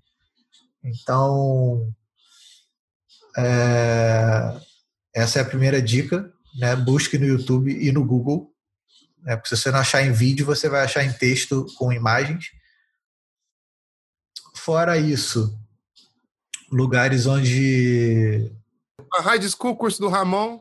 Galera, então, esse, esse, que, esse que eu ia falar. O, o OneHide está com uma cacetada de curso maneiro, assim, diversas áreas de ilustração, fotografia, 3D, manip, assim, tipo, é, cada vez tem mais coisa. Agora tem curso novo de Unreal. Então, assim, pra galera que também tá querendo ver jogos. Nossa, eu ainda tô naquela aula do Milton da, da mina dos games ainda. Pô, pode crer, pode crer. Ainda precisa acabar aquela lá. Tu viu como é que, como é que ficou o, o, a realidade aumentada dessa imagem? Eu vi, ele me mostrou. No dia que a gente Porra. gravou, ele me mostrou. Ficou foda, foda cara. Foda. Ele tava todo, tava todo, Você conhece o Milton, né? Você tem um bagulho novo pra te mostrar, ele vai te mostrar. Ele não vai segurar. Sim. Ele não vai. Ele começou a falar da imagem, ele falou, não, mas isso aqui. Não, mas você tem que ver isso aqui, cara. Olha isso que eu vou te mandar. Você vai ver. Aí ele, isso, Aí ele mandou pra mim, ficou foda, não ficou? Eu falei, ficou foda pra caralho. eu, é segredo, ele não conta pra ninguém. Eu falei, cara, fica tranquilo, não vou falar nada pra ninguém, não. Mas é muito massa. Eu gosto da é empolgação, é da empolgação dele. Mas, assim, cara, basicamente, é, é porque é aquilo, né? Eu, eu como eu vim de, de um, uma boa parte da, da, da, minha carreira foi numa época pré é, tutoriais e YouTube, essas coisas, o grosso do grosso que eu aprendi foi trabalhando, né? Foi com, com a galera que eu trabalhei, né? Então, assim, se, se eu fosse dar dicas de pessoas, seria Luciano Honorato, Milton Menezes, Pepe Auran, foram as galeras que me ensinaram, sabe? É uma tipo... coisa engraçada que você não, às vezes a galera não percebe, por exemplo, eu vejo muita galera falando assim, ah, quero ser frila, quero ser frila. Eu falei assim, cara, antes de você ser frila, vai trabalhar em um lugar que tem um monte de gente melhor que você. Essa vai ser a sua melhor escola. Porque você vai ter oportunidade de sentar do lado dessa galera, perguntar o dia inteiro e ter esse feedback instantâneo. Com certeza. E digo mais, se você está trabalhando num lugar onde você não é o dono e não tem ninguém melhor do que você, está na hora de sair. Exato, exato, exato. Falou tudo. Porque, porque senão você não vai mais a lugar nenhum ali. Se aquilo não é seu, se você é outra história, né? É seu. Agora sim, se você chegou num ponto onde você não tem ninguém mais para te puxar para cima, é difícil você sair da, da, da inércia sozinho. Você tem que ter um, você tem que ter um sarrafo ali para te, né, para tipo, pô, tem que tem que conseguir pular esse sarrafo, tem que, né? E, e então assim, é, esse negócio de querer começar a carreira como frila é loucura. Loucura. Porque para mim, frila é um estado de amadurecimento do profissional. Você é um cara que já construiu, já trabalhou em vários lugares, você tem o network, você tem a experiência, você tem o talento. Aí você decide, eu vou ser freela, por quê? Porque eu quero trabalhar para mim agora e eu tenho contatos, eu tenho capacidade de me sustentar dessa forma. Isso. Não é eu vou ser freela porque eu quero trabalhar de casa. Tá ligado? Porque eu não gosto de opinião dos outros nas minhas coisas. Não é assim. tá ligado? É uma. Se você fizer desse jeito, você tá indo no caminho inverso. Sim, com certeza. Vamos lá. Qual é a sua é, ferramenta preferida do PS? Curvas. Por quê? Porque eu acho que é a mais poderosa. É... Curvas é uma ferramenta que até hoje eu descubro coisa nova nela. Pra você ter uma ideia, é... uma parada que explodiu minha cabeça com, com a curvas é aquele botãozinho do alto. Tá ligado? Ah, Quando você abre. Tu já clicou segurando Alt? Não. Ah. O que acontece? Ele abre uma caixinha de opções. Sério? Sério? E essa caixinha de opções é super poderosa, porque ela te permite é, igualar os pretos, médios e, e, brancos de uma imagem. De uma, ele te dá uma forma pré-definida ou te deixa mexer na cor diretamente. Uhum. E, cara, é assim, eu só te digo uma coisa: abra uma imagem que esteja é, com as cores muito descalibradas, no sentido assim, sabe quando você tira. Você fala de saturado foto... ou com a saturação cagada? Não, não, não, não, não digo com a saturação cagada, não. Digo assim, sabe quando fica tudo meio azulado ou tudo meio ah. amarelado na imagem? e você vê que as cores não estão, que o balanço de branco não está correto, que as coisas estão. Pega um, um JPEG mesmo, assim. Aí faz isso. Cria uma curva em cima, segura o Alt e clica no, no alto. Quando abrir a caixinha, dá uma brincada. Só, só isso que eu te falo. Tu vai, vai fazer assim, ó. Não, eu vou fazer, vou, vou ter que fazer isso na hora que a gente acabar o podcast, que agora eu fico É foda essa parada, é foda. Então, assim, eu acho que é, é uma ferramenta que ela consegue trabalhar cor, valor e, e saturação. Assim, contraste, saturação, tudo nela mesma. O meu sonho era dominar a curva a um ponto em que eu só precisasse trabalhar, usar a curva. Ah, eu gosto de porque, usar levas em alguma, algumas ocasiões.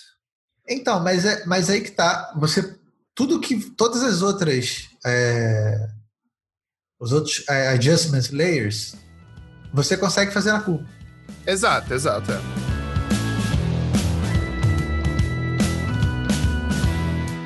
Você é um cara que desenha super bem. Você acha que isso ajuda na hora de retocar? A habilidade de, de saber desenhar à mão e saber ilustrar? Você acha que isso trouxe ao, ao, alguma é, mais potencial para o seu skill de retocador, no caso?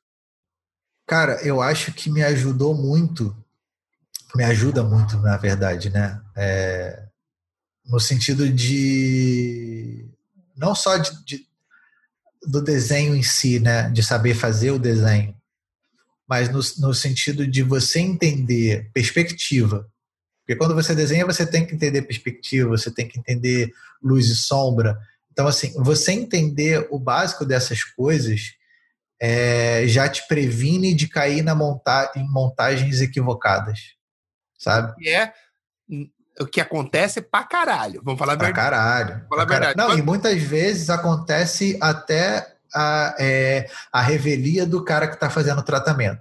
Já passei por várias situações onde ou o diretor de arte ou o cliente bate pede que quer daquele jeito. Mesmo você falando para ele que aquilo não existe, que aquilo está errado. Que... Ah, sim, ah, sim. Aí, geralmente eu falo, mas não, por, por, favor, vou fazer, mas não põe meu nome. Não, é, não, é, é, é, é bem comum assim a gente ver uma imagem e falar assim, cara, olha, olha isso que, que aconteceu, olha essa perspectiva. Aí tu fala assim, cara, isso não é culpa do retocador, isso não é culpa do cara que fez a imagem. Cliente, é. Isso foi o cliente, sabe? Porque às vezes é, é, é aquele lance, né? O cara do marketing ele não vai ter a noção artística. E ele acha que aquilo tá bom e é isso. O cara tá pagando, meu amigo. E às vezes ele tá preocupado em vender. Ele não tá preocupado com a peça tá bonita. Ele quer. Às vezes não, né? Sempre tá preocupado em vender. Mas é isso, assim, acho que se você. Não é uma parada também. Você precisa desenhar, não, tem.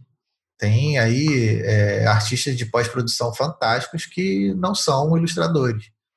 É, o próprio Milton, se eu não me engano, ele, se ele sabe desenhar, não, não é uma coisa super desenho e não tem que falar do cara como eu, eu um artista de pós. Eu pergunto, essa pergunta é mais para mim, pessoal, porque eu sempre tive vontade de aprender, mas eu sou péssimo. Péssimo. É, é, é, é eu vejo a ilustração como uma coisa que, se você não não desenvolveu ao longo do tempo na sua vida, né? Aquilo que eu estava falando, né? Tipo, eu comecei a desenhar criança e nunca parei. Uhum. Eu era o cara que desenhava na sala de aula, sabe? Que a galera pedia para, pô, faz uma caricatura do fulano para zoar, não sei o quê, sabe? Tipo, isso sempre esteve presente. Não, não, não teve um período da minha vida que eu fiquei sem desenhar e depois eu voltei. Não, desenhei de é criança até hoje. na sua vida, né? Exato. E eu acho que quando você está mais velho, é, é, ao mesmo tempo que é mais fácil aprender mais velho, porque você consegue entender as coisas melhor, é mais difícil sair da zona de, de conforto, né? É mais difícil você furar essa bolha do aprender uma coisa nova, né? Uhum. né? Começar do zero uma coisa nova é sempre mais difícil.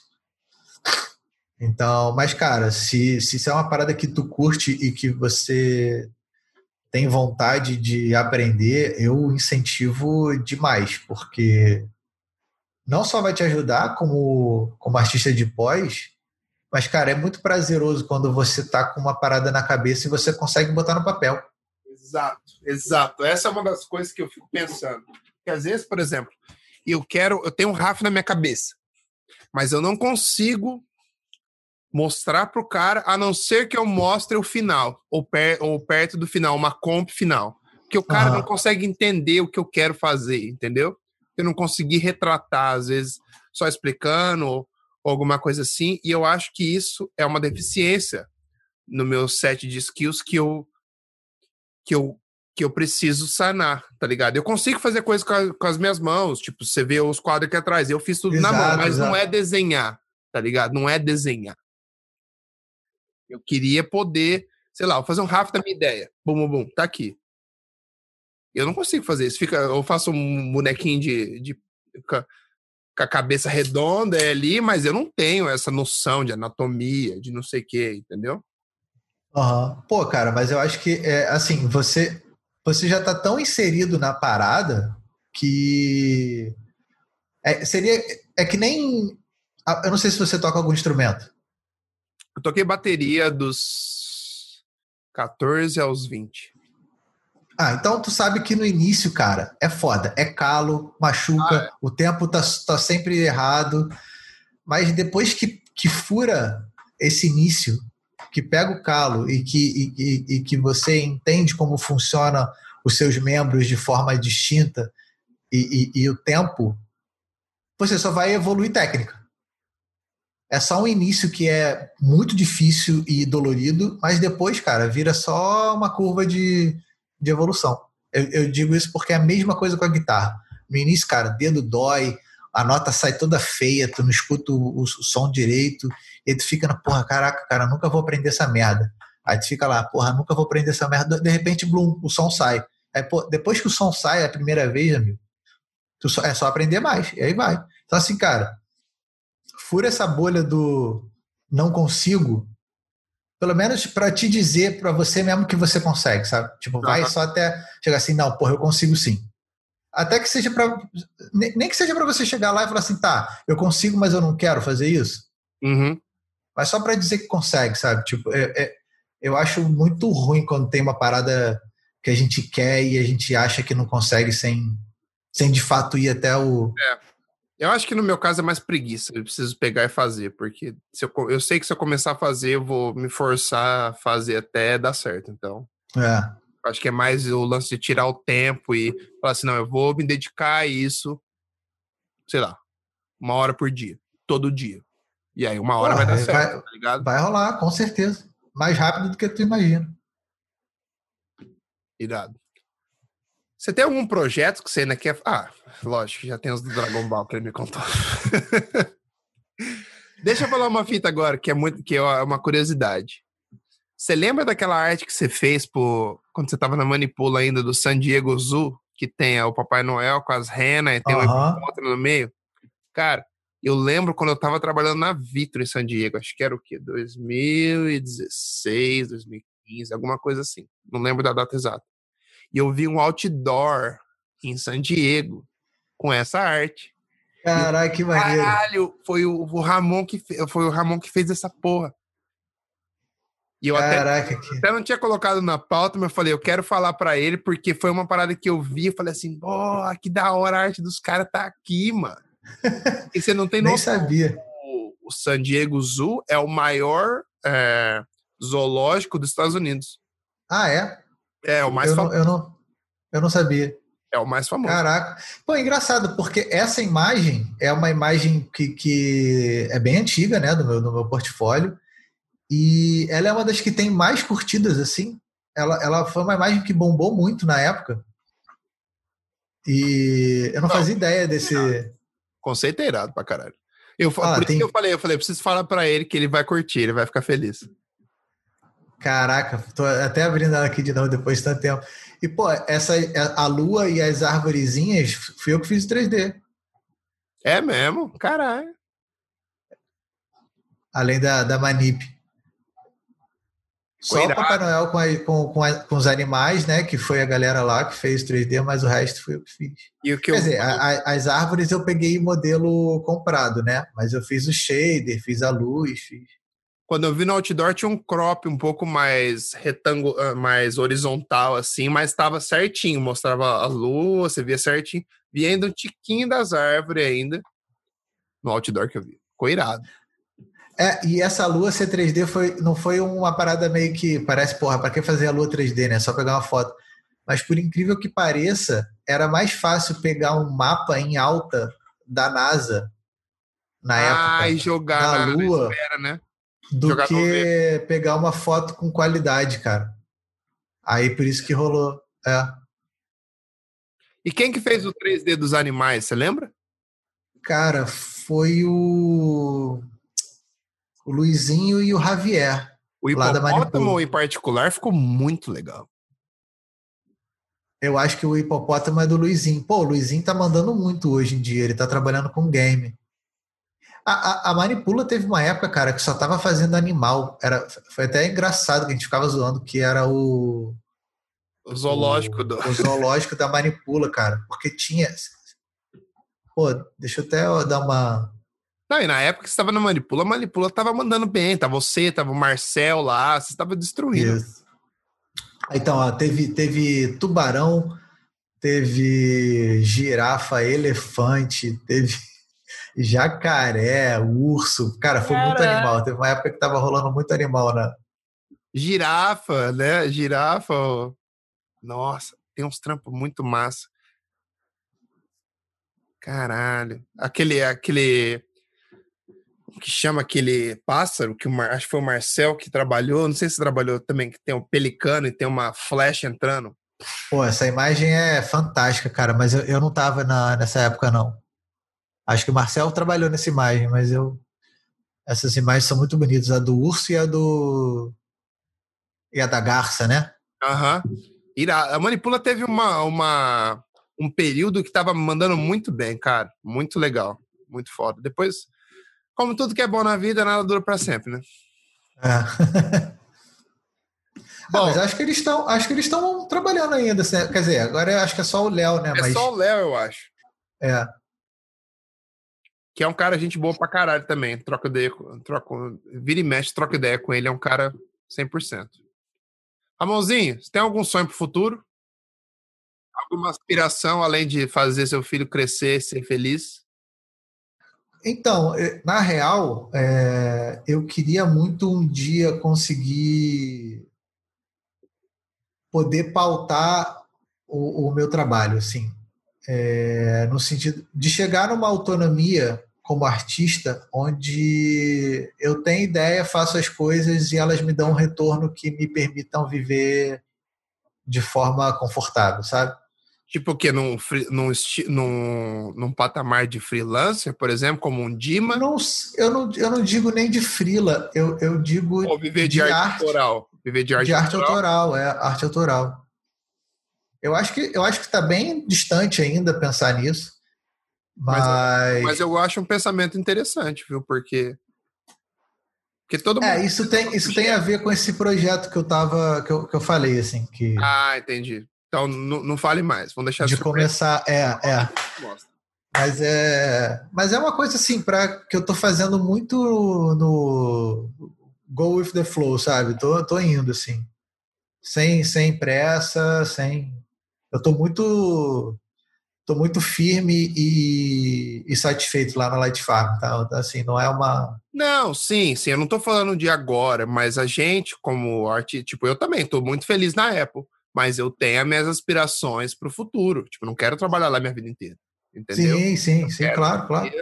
Não, não é porque você está falando de futuro que significa que você está infeliz agora. Entendeu? Não, claro, é porque às vezes, é, depende de como a forma como a gente coloca as coisas, fica parecendo que você está buscando saídas para o seu presente, sabe? não, não é... mas eu acho que é natural planejar o seu futuro como qualquer, como qualquer pessoa. Você está planejando, isso. não quer dizer que você vai fazer, são ideias que você quer colocar em prática. Isso. Entendeu? Isso. Então, relaxa, você não está se comprometendo. Miltinho, Miltinho! moleque é bom, moleque é bom. Bom, agora minha última pergunta, depois a gente vai inverter. Tendo um pai artista que ainda manda bem pra caralho, tá fazendo. Outro dia você falou que ele tá fazendo workshop com a galera. E, cara, eu vou te falar uma coisa: quando eu descobri ele no Behance, eu não tinha noção que ele era seu pai. Sério, cara? Não tinha noção que ele era seu pai. Daí, quando eu vi que você falou, eu falei, caralho, que da hora.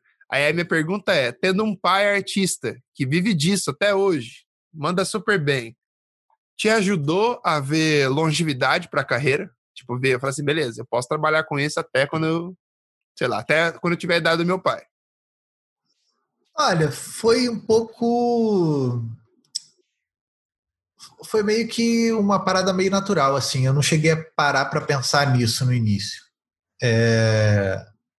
Como eu a minha primeira oportunidade de trabalho já foi inserido né, lá no, no estúdio que ele era que ele era sócio e tal. Ah, que meu pai trabalhou um tempo como Manip também. É, você falou. É. E as paradas foram acontecendo, assim, né? Não, não, não teve muito esse lance de ah, eu vou fazer o que meu pai faz porque isso pode dar bom. Eu só fui. não teve essa.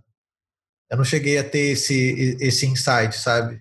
De, de escolher por causa disso. Eu só gostei é, desde o início de trabalhar com aquilo. É, sempre tive a admiração, né? Desde criança, então é, queria desenhar bem. Por, era era para mim é, a pessoa que eu queria agradar com os meus desenhos era meu pai, primeiramente. Né? Então, assim, quando eu fazia uma parada, eu queria que ele, que ele desse o aval. Eu queria chegar no nível, né? né? Queria, quando eu, quando eu era criança, tinha muito disso, né? Queria a aprovação dele. Como que é, desculpa te cortar, mas como é esse reconhecimento hoje em dia, assim? Vocês trocam ideia? Como é que... Direto. Direto, certo? eu sempre... Você sente eu que sempre... ele tá orgulhoso de você, do profissional que você se tornou? Sim, isso é, isso é isso muito... é importante pra gente, né, cara? Pra gente é importante pra caralho. Isso é muito foda, assim. E eu sempre mando as paradas para ele, assim, tipo. É, vira e mexe, eu mando um WhatsApp para ele assim, pô, pai, pô, tô trabalhando uma parada aqui, posso te mostrar? Queria teu feedback. Sempre manda. Ele sempre tem alguma coisinha para falar, né? sempre, não. assim, no geral é, é, Ele curte e tudo mais, né? Mas é, é, é, cara, a voz da experiência, né? Não tem jeito. O cara vai olhar e vai e vai ver aquilo que a gente não vê, né? Não tem, não tem como. Mas é, cara, eu gosto muito e, e eu sei que é um feedback com, com base, né? Não é. E é um feedback com amor, né? Ele não quer falar as coisas para te deixar triste. Se Sim. tiver ruim, ele vai falar de um jeito e fala assim, filho. Nada, cara. Meu pai. Meu pai é foda. Manda Quando... na lata mesmo? Sempre foi, mas eu acho bom, cara, porque eu sou, eu sou assim também hoje em dia. Você corta é, é, bullshit, né? Já fala, já fala o que tá errado, vamos resolver essa porra. Pô, eu, eu, eu tento até me policiar, cara, porque eu, eu sou até mais do que ele. Eu acho que eu acabei ficando até um pouco ríspido demais. Porque eu, eu detesto volta, sabe? Eu não gosto quando a pessoa fica envolvida. Não, porque você isso. Meu irmão, tá bom ou tá ruim, cara? Se tiver ruim, me fala porque tá ruim. Se tiver bom, valeu. É, é, é sabe? Eu gosto. Eu gosto mais da parada assim, direta. E meu pai sempre foi assim comigo, cara. Eu gostava para ver assim, cara, esse desenho não tá bom, por causa disso, disso, disso, disso. Aí ele fala assim, faz de novo. Ele sempre fazia, faz de novo. Né? E aí, ah, agora tá melhorando, não sei o quê. Então, o, o o elogio nunca vinha de primeira. Era difícil ganhar um elogio de primeira. Ah, isso é legal, isso é legal. Mas ele elogiava no final. Ele falava assim: não, agora tu tá melhorando, agora tá legal isso aqui. Porque ele sabia que o caminho certo não era te dar elogios no começo. Ele queria criar casca grossa em você para você. Isso. Poder evoluir. Não, isso foi, isso foi muito bom, cara, porque. Por dois, duas coisas, né? Uma coisa é que você vai passar na sua vida por experiências onde a pessoa não vai se preocupar em, em ser sutil na crítica, né? Tipo, quem, quem trabalha com isso sabe que vira e mexe tu vai ouvir que teu trabalho é uma merda, mesmo você sabendo que não é, né? E, e também por, por fazer você ser crítico com você mesmo. Porque se você só fica elogiando, né, a pessoa acha que tá bom uma coisa que tá ruim. E aí. Cara, eu era um dos caras que odiava só receber elogio. Odiava, porque falava assim: eu não vou aprender mais nada aqui. Se todo mundo vai lamber meu saco, o que, que eu vou fazer? Eu vou me esforçar mais. Tá ligado? Sim. Eu adoro crítica, cara, adoro. Adoro ser puxado mais, sabe? Ah, não tá bom, faz de novo, faz, faz alguma coisa. Não tá muito legal, você pode melhorar? Que daí já, já o sangue em você já sobe. Mas não, você quer comer? Então vamos fazer essa porra ficar melhor, então. tá ligado? Porque a gente, é, o nosso trabalho é muito ligado ao nosso, como a gente se sente também. Sim. Tipo, com certeza. E você quer botar, você quer botar um pouco de você ali também, né? Total, total. Porque é, é aquele lance assim, tipo, é, acho que todo artista, né, por mais aberto a críticas que ele seja, ele quer absorver as críticas, óbvio, porque sabe que, que, que isso vão, vão fazer com que ele se torne um artista melhor, mas ao mesmo tempo ele não quer que o trabalho perca a personalidade. Ele, ele quer que Exato. continue tendo a, a, a, a, você, você quer deixar o seu a é, sua marca ali, né? A marca. Afinal de contas, é o seu portfólio. Você tem que ter um, é. um diferencial, nem que seja pequeno, mas você quer que a galera bata o olho e fale, não, esse trampo é do Ramon. Tá ligado? Sim. Eu, eu, particularmente, eu não consigo enxergar isso no meu trampo ainda. Mas é uma parada que eu, que eu busco. Eu também não no meu, mas estamos aí fazendo. É. é difícil, cara. Eu difícil acho que você conseguir. Uma conseguir assinar um trabalho só com o teu estilo, sabe? Isso é, não, é, não é fácil, não. Às vezes eu tenho um pouco de medo disso, porque eu não quero cair numa, numa mesmice, mas ao mesmo tempo eu quero ser reconhecido por alguma coisa que eu faço, tá ligado? É meio que uma. Você vai meio que viajando entre os dois Sim. mundos. Não, mas, por exemplo, vou, vou, dar um exemplo. No, no meados dos anos 2000 ali, 2000 e dizer 2010, mais ou menos. Você batia o olho numa imagem da Platino, você sabia que era da Platino. Sim, com certeza. E não porque era mesmice. Não era mesmice. Não, não. Era a, a, eles tinham eles, eles chegaram num ponto, eu acho que não que eles caíram, mas eu acho que ali eles chegaram no, no, no ápice né, na, na, naquela época, onde, pelo menos no Brasil, acho que não tinha para ninguém. Ninguém tava todo mundo. Posso falar que é pro mundo, hein, cara? Porque né, eles estavam. Talvez. É, não, dois, pode, pode ser, porque eu, comparar, eu, mas. Eu, particularmente, não tenho tanto conhecimento de estúdios gringos. Mas de Brasil, eu posso dizer que, não, que a galera tava toda comendo poeira nessa época, cara. E, é, e é aquilo, os caras tinham uma identidade fazendo qualquer tipo de trabalho. Exato. Verdade, Sabe? verdade. É boa essa analogia que você fez, gostei. É. Era, era bem, bem. Tanto que de, depois ficou foda porque todo mundo tentou fazer igual, né? Porque virou, que... porque virou o sinônimo. Virou standard, virou standard. Foda. E aí é. todo mundo queria aprender a dar aquela platinada, todo mundo queria aprender a como fazer a parada como os caras faziam. Por isso que os caras são referência até hoje. Talvez é. por isso, por, por, por eles terem virado o standard de excelência, a galera, vamos supor, vamos supor, fala que foi, o ápice foi há uns tempos atrás, porque você já, tá, você já sabe mais ou menos o que você vai esperar deles entendeu? É, sim, sim. Não que não seja um trabalho criativo, não que seja um trabalho foda, mas você já sabe a cara do trabalho deles. Isso. É, é eles, eles foram por muito tempo, o objetivo é ser alcançado, né? Tipo, pô, tu tem que fazer o trampo igual da Platino.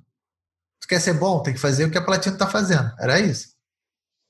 E, cara, eu lembro quando eu comecei, eu olhava para as imagens dos caras, eu não tinha noção eu não tinha nem noção de como os caras faziam. Eu falei assim, eu nunca, nunca vou conseguir chegar num nível desse, sabe? Era uma coisa tão fora do normal para mim.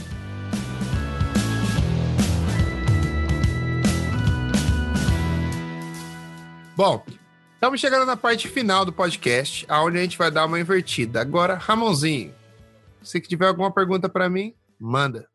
Então, é, cara, eu vou perguntar uma parada que talvez a gente até tenha trocado ideia vagamente em algum momento, mas que, que é um lance que eu sempre eu sempre fico curioso assim com, com amigos que vão para fora assim.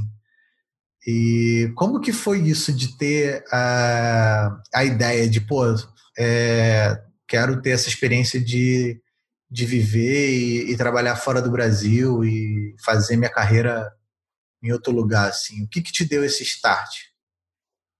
O que me deu esse start foi o PP e o Milton ter vazado. E eu, e eu, e eu na época, seguia os caras e eu idolatrava eles. Eu falava, cara, e eu botei na minha cabeça, não sei porquê, que quem era bom ia conseguir sair do Brasil. Eu falava assim, e, e eu pensava assim, isso tô voltando vários anos atrás, falava assim, pensava assim, eu vou ser tão bom que eu vou conseguir viajar o mundo e trabalhar com o que eu gosto e ganhar a vida dessa forma. Essa foi a ideia inicial. O que ah. é uma loucura, se você pensar.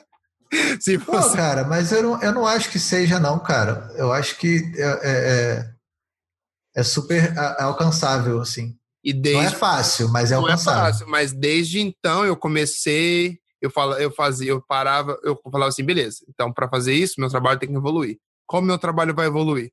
Tem que começar a fazer um trabalho mais difícil toda vez. Mesmo que eu estava trabalhando em agência ainda.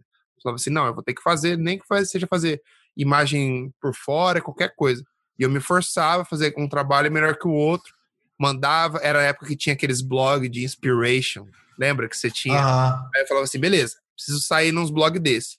Todo dia mandava, mandava isso para revista, mandava isso para não sei o quê, tirava meia hora por dia, fritava, fritava, fritava. E foi acontecendo, tá ligado? Foi acontecendo, e aí você vai alimentando, você constrói, você atinge um objetivo, você fala assim, qual que é o próximo? Você atinge outro objetivo, você fala qual que é o próximo. E eu fui indo, cara. Eu fui indo porque porque uma coisa é quando você consegue a oportunidade de sair do Brasil, o que é maravilhoso. Mas a partir do momento que você consegue a oportunidade você tem que vir para cá e fazer virar realidade. Porque não é porque o cara te contratou que você tá salvo. O cara te contratou porque você vai ter que mostrar serviço. E o cara tá pagando. No meu caso, o cara tá pagando meu visto. Então era uma coisa que era jogada na minha cara semanalmente, quinzenalmente ali.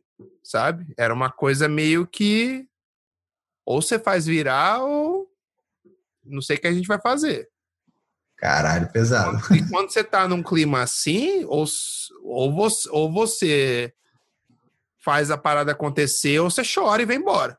Tá ligado? E eu fiz, e, teve, e cheguei aqui, o cara falou que ia ter um salário animal, e o salário mal dava para pagar meu aluguel, tá ligado? E, e, três meses lá, o meu, o meu chefe pediu demissão, foi trabalhar para um cliente nosso, que era a Ubisoft, e falei, e aí, mano? que eu vou fazer agora? O cara falou assim: não, agora a responsabilidade é sua. e aí abracei, falei, beleza, abracei, fiquei, por seis meses eu falei para ele, falei, beleza, eu abracei, a gente fez tudo, a gente reconstruiu a imagem do estúdio, tá legal agora, mas eu preciso de um aumento, eu sou o gerente agora, você me contratou como empregado, como como segundo, não, não gerente, como um retocador normal. E o cara falou, não, você tem que me agradecer pela oportunidade que eu te dei de vir para a América. Aí eu falei, ah, não falei nada na hora, falei, beleza, mas aí eu já comecei a procurar emprego em uhum. lugar. Aí eu consegui um emprego em San Diego que pagava o dobro do que eu ganhava. E eu ia morar em San Diego. San Diego, velho, é igual o Rio, só que sem crime. você imagina, e sem muita montanha. Você tem um monte de praia, só que você não tem as montanhas, só que não tem crime. É uma cidade mara... é lindo, cheio de mulher bonita e tipo, o clima da cidade é maravilhoso. E aí eu fui para lá, foi tudo bem, deu tudo certo, mas aí fui mandado embora quando eu voltei de férias. Sem nenhum aviso. Sem nenhum aviso. Uma bela sexta-feira, o cara me chamou, meu chefe chamou para uma reunião sexta-feira, quatro e meia da tarde. Falei, acostumado com o que eu tava, eu falei assim, o cara vai me dar um trabalho pro fim de semana, né? Mas eu não tinha visto, não tinha nada no meu radar. E aí ele simplesmente falou que ele tava me dispensando que não precisava mais dos meus serviços. Depois de quatro Caraca. anos e meio na parada. Caraca. E aí eu fiquei na merda, achei que ia morrer, não sei o quê, e acabei, depois de dois meses, arrumei um emprego aqui. Mudei para cá, virei minha vida inteira, virei minha vida inteira de ponta cabeça de novo, vim para cá, não conheci ninguém, mas graças a Deus, hoje em dia meu trabalho é irado. Conheci minha, minha namorada aqui, que vou, sei lá, acabar casando, sei lá, minha mãe fica enchendo o saco já. mas hoje em dia eu tô feliz. Mas, tipo assim, se, se você quiser sair, se quiser ter uma experiência fora, por favor, não ache que vai ser um conto de fadas. Vai ser ah, legal, vai ser irado pra caralho, tá ligado? Vai ser irado pra caralho. Você vai ter várias oportunidades que talvez você nunca tivesse no Brasil. Por exemplo, se eu tivesse no Brasil ainda, de, de não falo nem, falo de nível de oportunidade que eu tive aqui, ia demorar uns 20 anos no Brasil. Tá ligado? Mas isso tudo vem com sacrifício. Tá ligado? Sacrifício é com o que ficar longe da família, ficar longe dos amigos. É, é, é uma troca, mas essa era a vida que eu escolhi, tá ligado? Eu sempre quis a ideia principal desde o começo era que eu ia conseguir ser bom no meu trabalho o suficiente para poder morar em qualquer cidade que eu quisesse e trabalhar em alto nível. Essa era a ideia. Só que essa ideia veio quando eu tinha o quê? 20 anos. Só que é bastante trabalho, tá ligado? E é, mas não é uma coisa que é que não é prazerosa. Eu amo o que eu faço, tá ligado? Eu faria de graça, só que mas eu consigo ganhar dinheiro com isso. Então, por que não ganhar? Sim, com certeza. Mas a, a ideia de sair do Brasil sempre teve na minha cabeça, cara. Eu sempre, sempre, sempre acreditei que se eu fosse bom o suficiente, eu ia conseguir ter uma carreira internacional. Eu sempre aspirei isso, porque a galera que eu seguia e o que eu almejava na época tinham feito isso, e eu levei isso como patamar do que eu tinha que fazer. Muito foda. É, eu, eu já penso também há muitos anos, cara, em, em sair, mas por outros motivos, não por de, de carreira, não. Assim, acho que eu, eu tive muita sorte, assim, na, na minha carreira aqui no Brasil, assim. Acho que tanto das pessoas que eu conheci quanto dos lugares que eu trabalhei. Pô, você trabalhou nos estúdios mais fora do Brasil. O único estúdio que você não trabalhou fudido do Brasil é a Miag, que não deu certo. eu me sinto mal até hoje pelo lance da Miag, real. Real, real. Porque foi, foi, foi um, uma semaninha que eu fiquei em dúvida, tipo, de caraca, o que, que eu faço na minha vida? Eu largo tudo e vou para Porto Alegre? É. Ou eu abraço uma chance que não era ainda certa de ficar na Light Farm? Porque foi um mês de frila. Poderia acabar aquele mês ali. Exato. E é isso. Pô, valeu, Ramon, obrigado. Vai lá. Mas eu acho que a partir do momento que você decide você com você, você vai para ganhar, você não vai para perder. Ah, sim, isso com certeza. Não, de, de, quando, quando eu decidi pela Light Farm, agora eu, eu, vou fazer valer a pena e vou ficar aqui. Exato. É, mas, mas foi, foi pesado. Você foi mandou pesado. um all-in ali e boa. Mas é foda você ter a dúvida. E se? E se? Isso, essa que é a coisa que te mata. De você pensar, então, ai, sei lá, não falo agora, mas eu falo na época que você estava pensando sobre isso, que eu também ficava pensando, eu falava assim, ai, eu vou, eu vou mudar daqui? Minha mãe falava assim, mas você não conhece ninguém lá, o que você vai fazer? Eu falei, mãe, eu me viro, vou dar um jeito. É. Tipo, eu tava tão na noia de sair, de conseguir a parada, que eu nem me preocupei com o resto. Talvez eu tenha sido até um pouco leviano de falar assim, ah, vai dar certo e foda-se. E nem ter calculado, nem ter nem ter convertido o dinheiro do cara, nem ter testado quanto que eu ia precisar ganhar para viver ali, tá ligado? Eu queria sair. Eu queria uhum. sair. Era, era, era assim, tipo, boa. Só que não é bem assim. Tipo, quando você fica mais velho, você tem mais experiência, quando você já chega aqui, é foda. E, cara, mas eu falo uma coisa pra você. Você fez a escolha certa, porque você tá com uma família linda aí no Rio, tem uns trampa, trampa nos estúdios mais foda do mundo, tem uma carreira irada, e no futuro, agora, se quiser fazer outra coisa, brother, a oportunidade vai aparecer para você, tá ligado? Eu acho que você não perdeu nada. Ah, sim, com certeza. Eu também, eu também acho que, que a minha escolha não foi, não foi ruim, não, mas que é, é aquele lance, né? É o tipo de parada que você. É o, é o raio que não cai duas vezes no mesmo lugar, né? Que, que você fica pensando assim: caraca, um, um uma escolha teria mudado tudo. Pô, a, a, parada mais louca é, eu estava fazendo o teste da Miyagi quando eu conheci a minha esposa. É mesmo? Na época, é. Ela chegou a ver eu mexer na imagem. Caraca. Na, na imagem que eu estava fazendo de teste. Quanto tempo faz vocês estão juntos? Que uns 4, 5 anos? A gente tá junto, junto vai fazer quatro anos, mas a gente já se conhece há seis. Ah, tá. Se conhece, falou que tava pegando antes de ficar mais serinho? Ou se conhecer, só de conhecer? Mesmo? Seis não, cinco, perdão, perdão. É, não, porque a gente, a gente se conheceu numa situação meio doida. Só que eu, eu queria ficar com a amiga dela, ela tava ficando com um amigo meu, enfim. Ah, tá.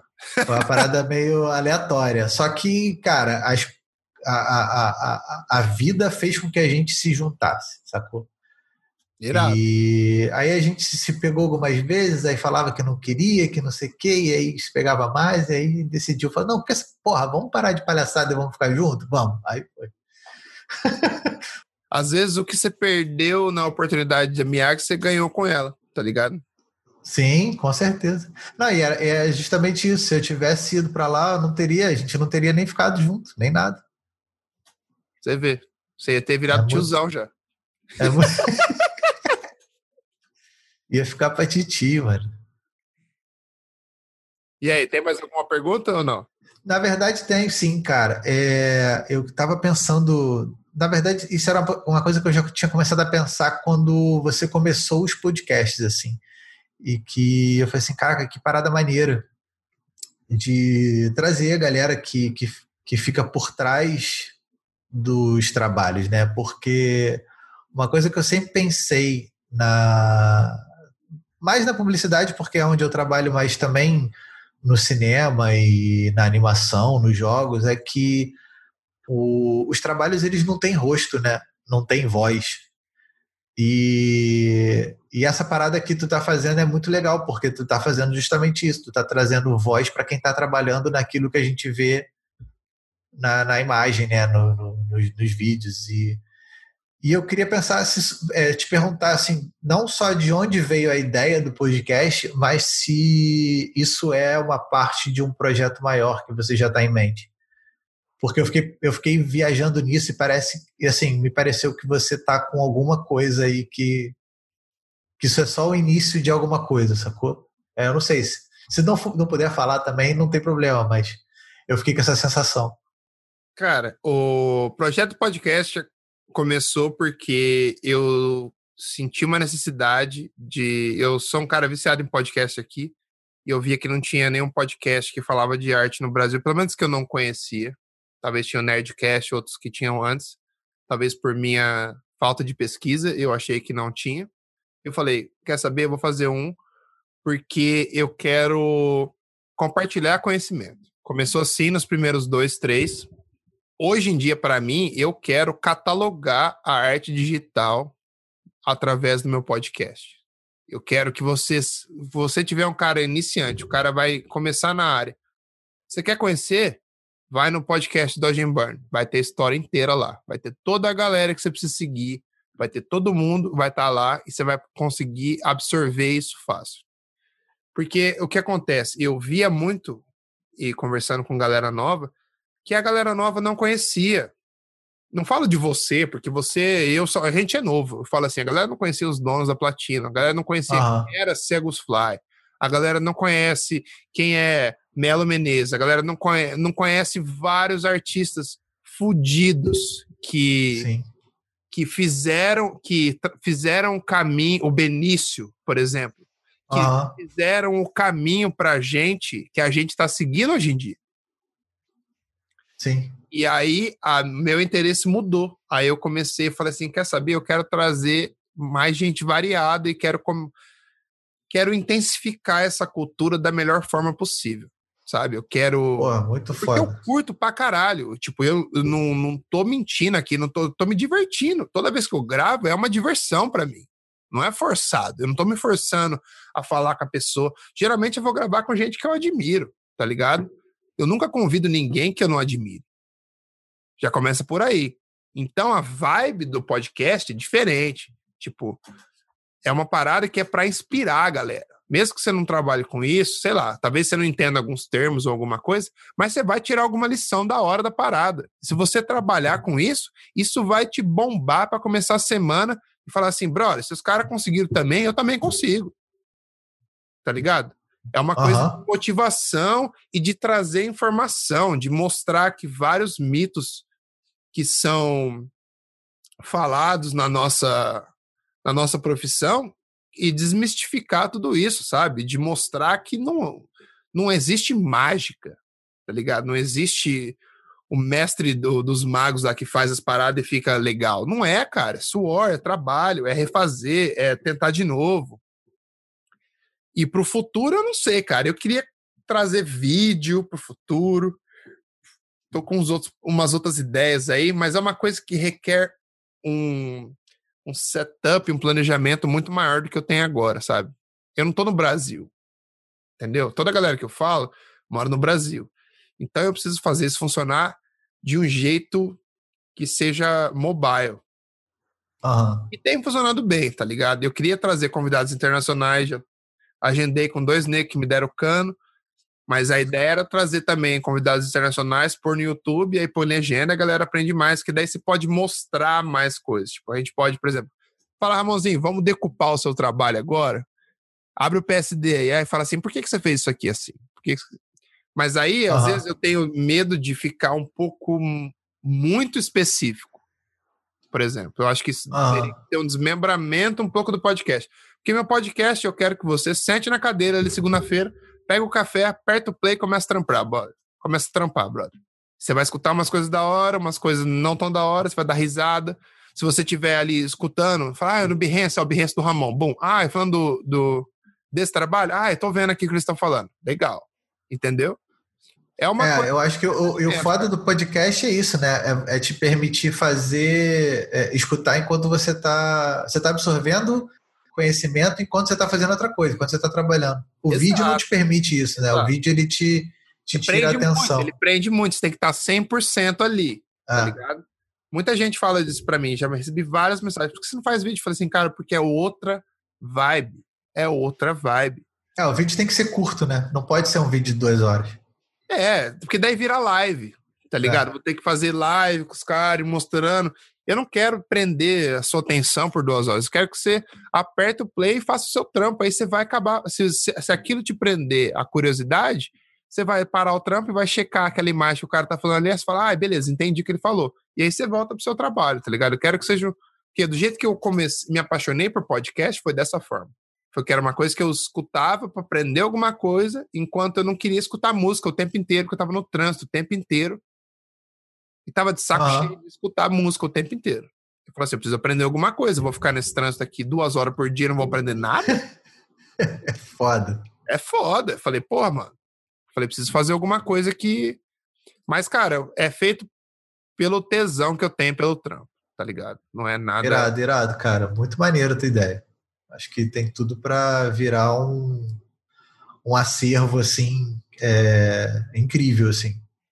E eu gosto de fazer, tá ligado? Não é uma coisa que, que eu me forço. Eu gosto. faço de fim de semana, faço de dia, às vezes tem que parar meu trabalho na época por duas horas, paro, faço, faço podcast, depois volto pro trabalho. É uma coisa que eu faço com tesão, cara. Uma coisa que eu faço com tesão. Eu acho que é por isso que tem dado tanto certo. Que a galera sente energia, tá ligado? Sente que não é. Não tô me promovendo. Você nunca me vê me promovendo, nem falando nada. Não é, não é, o podcast não é sobre mim, brother. É sobre meus convidados. Eu só tô aqui para conduzir a conversa, trocar ideia e dar risada. Só isso. Muito maneiro. Essa é a intenção. Essa é a intenção. Se algum dia eu vier ganhar dinheiro com isso, ótimo. Vou continuar fazendo do mesmo jeito. e não, continua sendo um hobby que eu adoro fazer, tá ligado? Oh, muito, muito, muito maneiro, cara. E dá para fazer uma última pergunta? Lógico, fica à vontade. É, não, então, é, você vê um, um futuro para você no Brasil? Ou você acha que a tua vida já está encaminhada na gringa mesmo? Eu estava conversando com a minha namorada hoje, sobre isso. Porque tô chegando numa idade que, por exemplo, eu sei, por exemplo, eu quero ficar mais uns 5 anos aqui, 5, 10 no máximo. Porque agora que entrei nessa oportunidade na época, eu não vou sair, tá ligado? não vou sair. A galera se mata para conseguir um tra esse trabalho que eu tenho, eu não vou largar com um ano. Porque eu sei que se eu largar, vou me arrepender pro resto da minha vida. Mas ao mesmo tempo, meus pais estão ficando mais velhos no Brasil. Eu passo muito tempo aqui, sabe? Eu acho que o caminho natural é eu acabar voltando e, sei lá, tentar comprar uma sociedade num estúdio, tentar viver do meu próprio negócio, ou ser frila. Uhum. Mas eu quero aposentar e, e, e, morar no Brasil, cara. Eu, porque eu quero, não quero morar longe dos meus pais por muito mais tempo, sabe? Eles estão com 60 anos já e sei lá, dói no meu coração, sabe? Saber que esses anos estão passando e eu tô longe, tá ligado? Porque eu tô longe faz tempo, faz seis anos já. É, cara. É, e é rápido, né, cara? É, cara. Eu volto, meu, meu, meu brother já tem um filho, o outro brother casou e não sei o quê. Fala assim, cara, eu quero, por mais que eu ame morar aqui e tudo mais, eu acho que não vai ser para sempre. Uhum. Mas quando eu conseguir meu green card, eu posso ir voltar a hora que eu quiser. Então isso não vai ser problema. Mas eu penso em assim que o corona melhorar, voltar para o Brasil pelo menos umas duas, três vezes e trazer meus pais para cá e tentar ficar um pouco mais perto da minha família, cara. Porque eu sempre falo, outro dia eu falei pra minha mãe, eu falei, que que adianta eu ser o, o golden boy da família se tudo que eu conquisto eu consigo, eu tenho que celebrar sozinho? É, cara, mas é. Tá ligado? Isso, isso é a parada que eu penso também, sabe? Porque aquilo que eu falei, né? Eu também tenho muita vontade de sair, mas eu fico pensando que a gente, a gente né? A gente estava lá tendo as nossas ideias com 20 e poucos anos tal, agora a gente chegou nos 30, a gente fala assim, pô, a gente está ficando velho, mas a gente ainda está no gás, né? Mas a gente esquece de pensar nisso que tu falou, né? Na família. Porque a gente, de 20 para 30, é uma coisa. Agora, nossos pais passaram de 50 para 60. Exato. Né? Então, assim, Exato daqui a pouco é isso mesmo, né, cara? Daqui a pouco eles vão se, vão se aposentar e aí, pô. Eu quero cuidar dos meus pais, tá ligado? Quero morar perto uhum. deles. Sei lá, vai, vai ser trazer eles para cá? Vai ser eu ir para lá? Não sei, mas eu quero quero ter uma proximidade maior. Eu vivi isolado por muito tempo, cara. Seis anos é tempo pra caralho, bro. É, foda. Parece que eu entrei numa máquina do tempo. Quando eu volto pro Brasil, falo assim, oh, cheguei, tá ligado? É foda. E, é, e é foda. Toda vez que você chega, você é outro Hugo e é outro Brasil, né? Exato, exato, exato. Sei lá, eu tô uhum. tenho tido essas reflexões faz faz um tempo já e não sei, talvez por causa da pandemia que eu que eu, que eu ia trazer minha mãe para cá esse ano para fazer o aniversário de 60 anos dela, a gente ia para a gente ia para Vegas. Eu ia dar o, o aniversário do, dos sonhos para ela, não sei o quê aí não deu certo, aí não posso voltar, tá ligado? Então. Mas eu acho que isso é a coisa certa, cara. Eu acho que não vai ser para sempre, posso ficar mais uns 5, 10 anos aqui, aí eu vou ficar um período no Brasil e depois a gente vê o que acontece. Que eu acho que se eu ficar mais uns 5, 10 anos aqui, eu consigo construir uma parada que eu consiga voltar pro Brasil e trabalhar de lá. Aham. Uhum. Foda, cara. Dólar e boa sabe? Mas eu não penso ficar aqui para sempre, não, cara. A não ser que meus pais e minha irmã mudem para cá.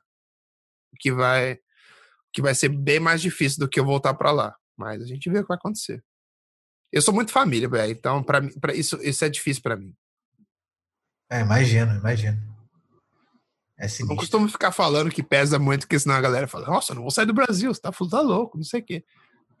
sempre foi o cara que fala assim, não, vai, vai e faz. Mas assim, beleza, já tô fazendo por muito tempo tá Sim. ligado? Até quando até quando isso é até quando esse sacrifício que eu tô fazendo que a minha família tá fazendo é suficiente para me deixar feliz ou deixar eles felizes. Beleza? Dá um monte de orgulho pra gente. Mas você nunca tá aqui. Ah. Entendeu? Isso não foi nem eles que falaram, foi eu, eu que tô, eu que comecei a pensar nisso, tá ligado? Sim, sim. Mas faz todo sentido. Acho que eu, eu estaria na mesma. é, você vai ficando mais velho, você vai. Você vai começando. Você vai começando a valorizar as coisas mais que importam mais para você, sabe? Você começa. Ah, Não, o valor das coisas muda, né? O Total. valor das coisas muda. Total. Você deve saber disso muito melhor que eu, com o seu filho agora. Sim. É outra parada, com certeza. Bom, Ramonzinho, batemos aqui duas. Nossa, acho que deu umas três horas de podcast. Quase três horas, né? Hello.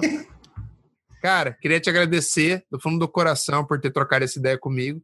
Não te conheci, nunca tinha trocado ideia assim com você e foi irado, irado Pô, mesmo. foi foda. Curti pra caralho. Parecia que a gente tava num bar tomando uma. Achei Sim. demais, curti demais te conhecer melhor, conhecer um pouco melhor do, do seu trabalho, da sua família, de- do que você pensa das coisas. E queria te agradecer, cara, por ter tirado esse tempo para trocar ideia comigo. Sei que tá tarde, aí é quase uma hora da manhã, numa sexta-feira, você com criança pequena. Então, irmão, brigadão, de verdade, pela oportunidade. E vamos manter essa amizade aí, cara. Pô, com certeza, cara. Eu que agradeço a oportunidade. É, foi um convite que me deixou muito feliz, assim, né? É, porque são duas paradas que eu me amarro, que é o meu trabalho, né? O, o, o que a gente faz, e, e podcast, que também é uma parada que eu sou viciado aqui e que eu já tenho, já, é, já tive ideia também de fazer podcast. É uma parada que que eu sempre curti, assim, então, então foi muito maneiro mesmo é, participar, assim, cara. E, pô, a amizade é isso que você falou, cara. E se tiver querendo conversar sobre qualquer parada, só chegar junto, não é só de Photoshop ou publicidade, não. A gente está aqui para conversar de qualquer assunto.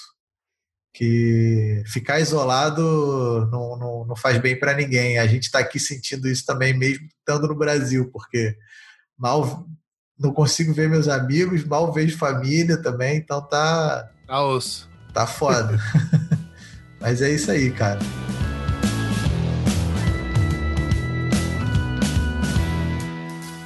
E é isso aí, galera. Esse foi o episódio de Dodge and Burn com Ramon Saroldi. Espero que vocês tenham gostado. Espero que vocês tenham se motivado.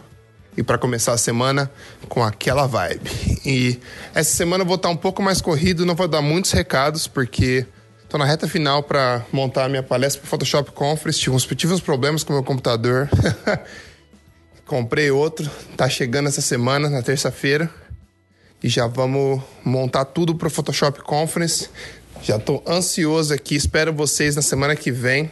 É, lembrando que essa semana, na quarta-feira, tem Retouching Essential no Photoshop Conference. Então confiram, se você ainda não fez a sua assinatura do Photoshop, corre lá que ainda dá tempo.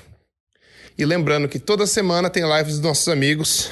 A live do Lampião da Adobe, na segunda-feira, grande professor Anderson. Toda terça-feira, a Lequise Live. Na quarta-feira agora vamos ter Retouching Essential da gente. Na quinta-feira sempre temos o Luz com Café, dos meus amigos Cauê, Eléo e Cris Luz. E toda sexta-feira o Photoshop Fan Battle. A parte mais engraçada da semana é na sexta. E é isso aí, galera. Hoje os recadinhos foram um pouco mais curtos, que eu tô na correria aqui. Mas eu queria desejar para vocês uma ótima semana e falar que o podcast tá vindo com tudo. E eu vejo vocês no Photoshop Conference. Beleza? Um abração.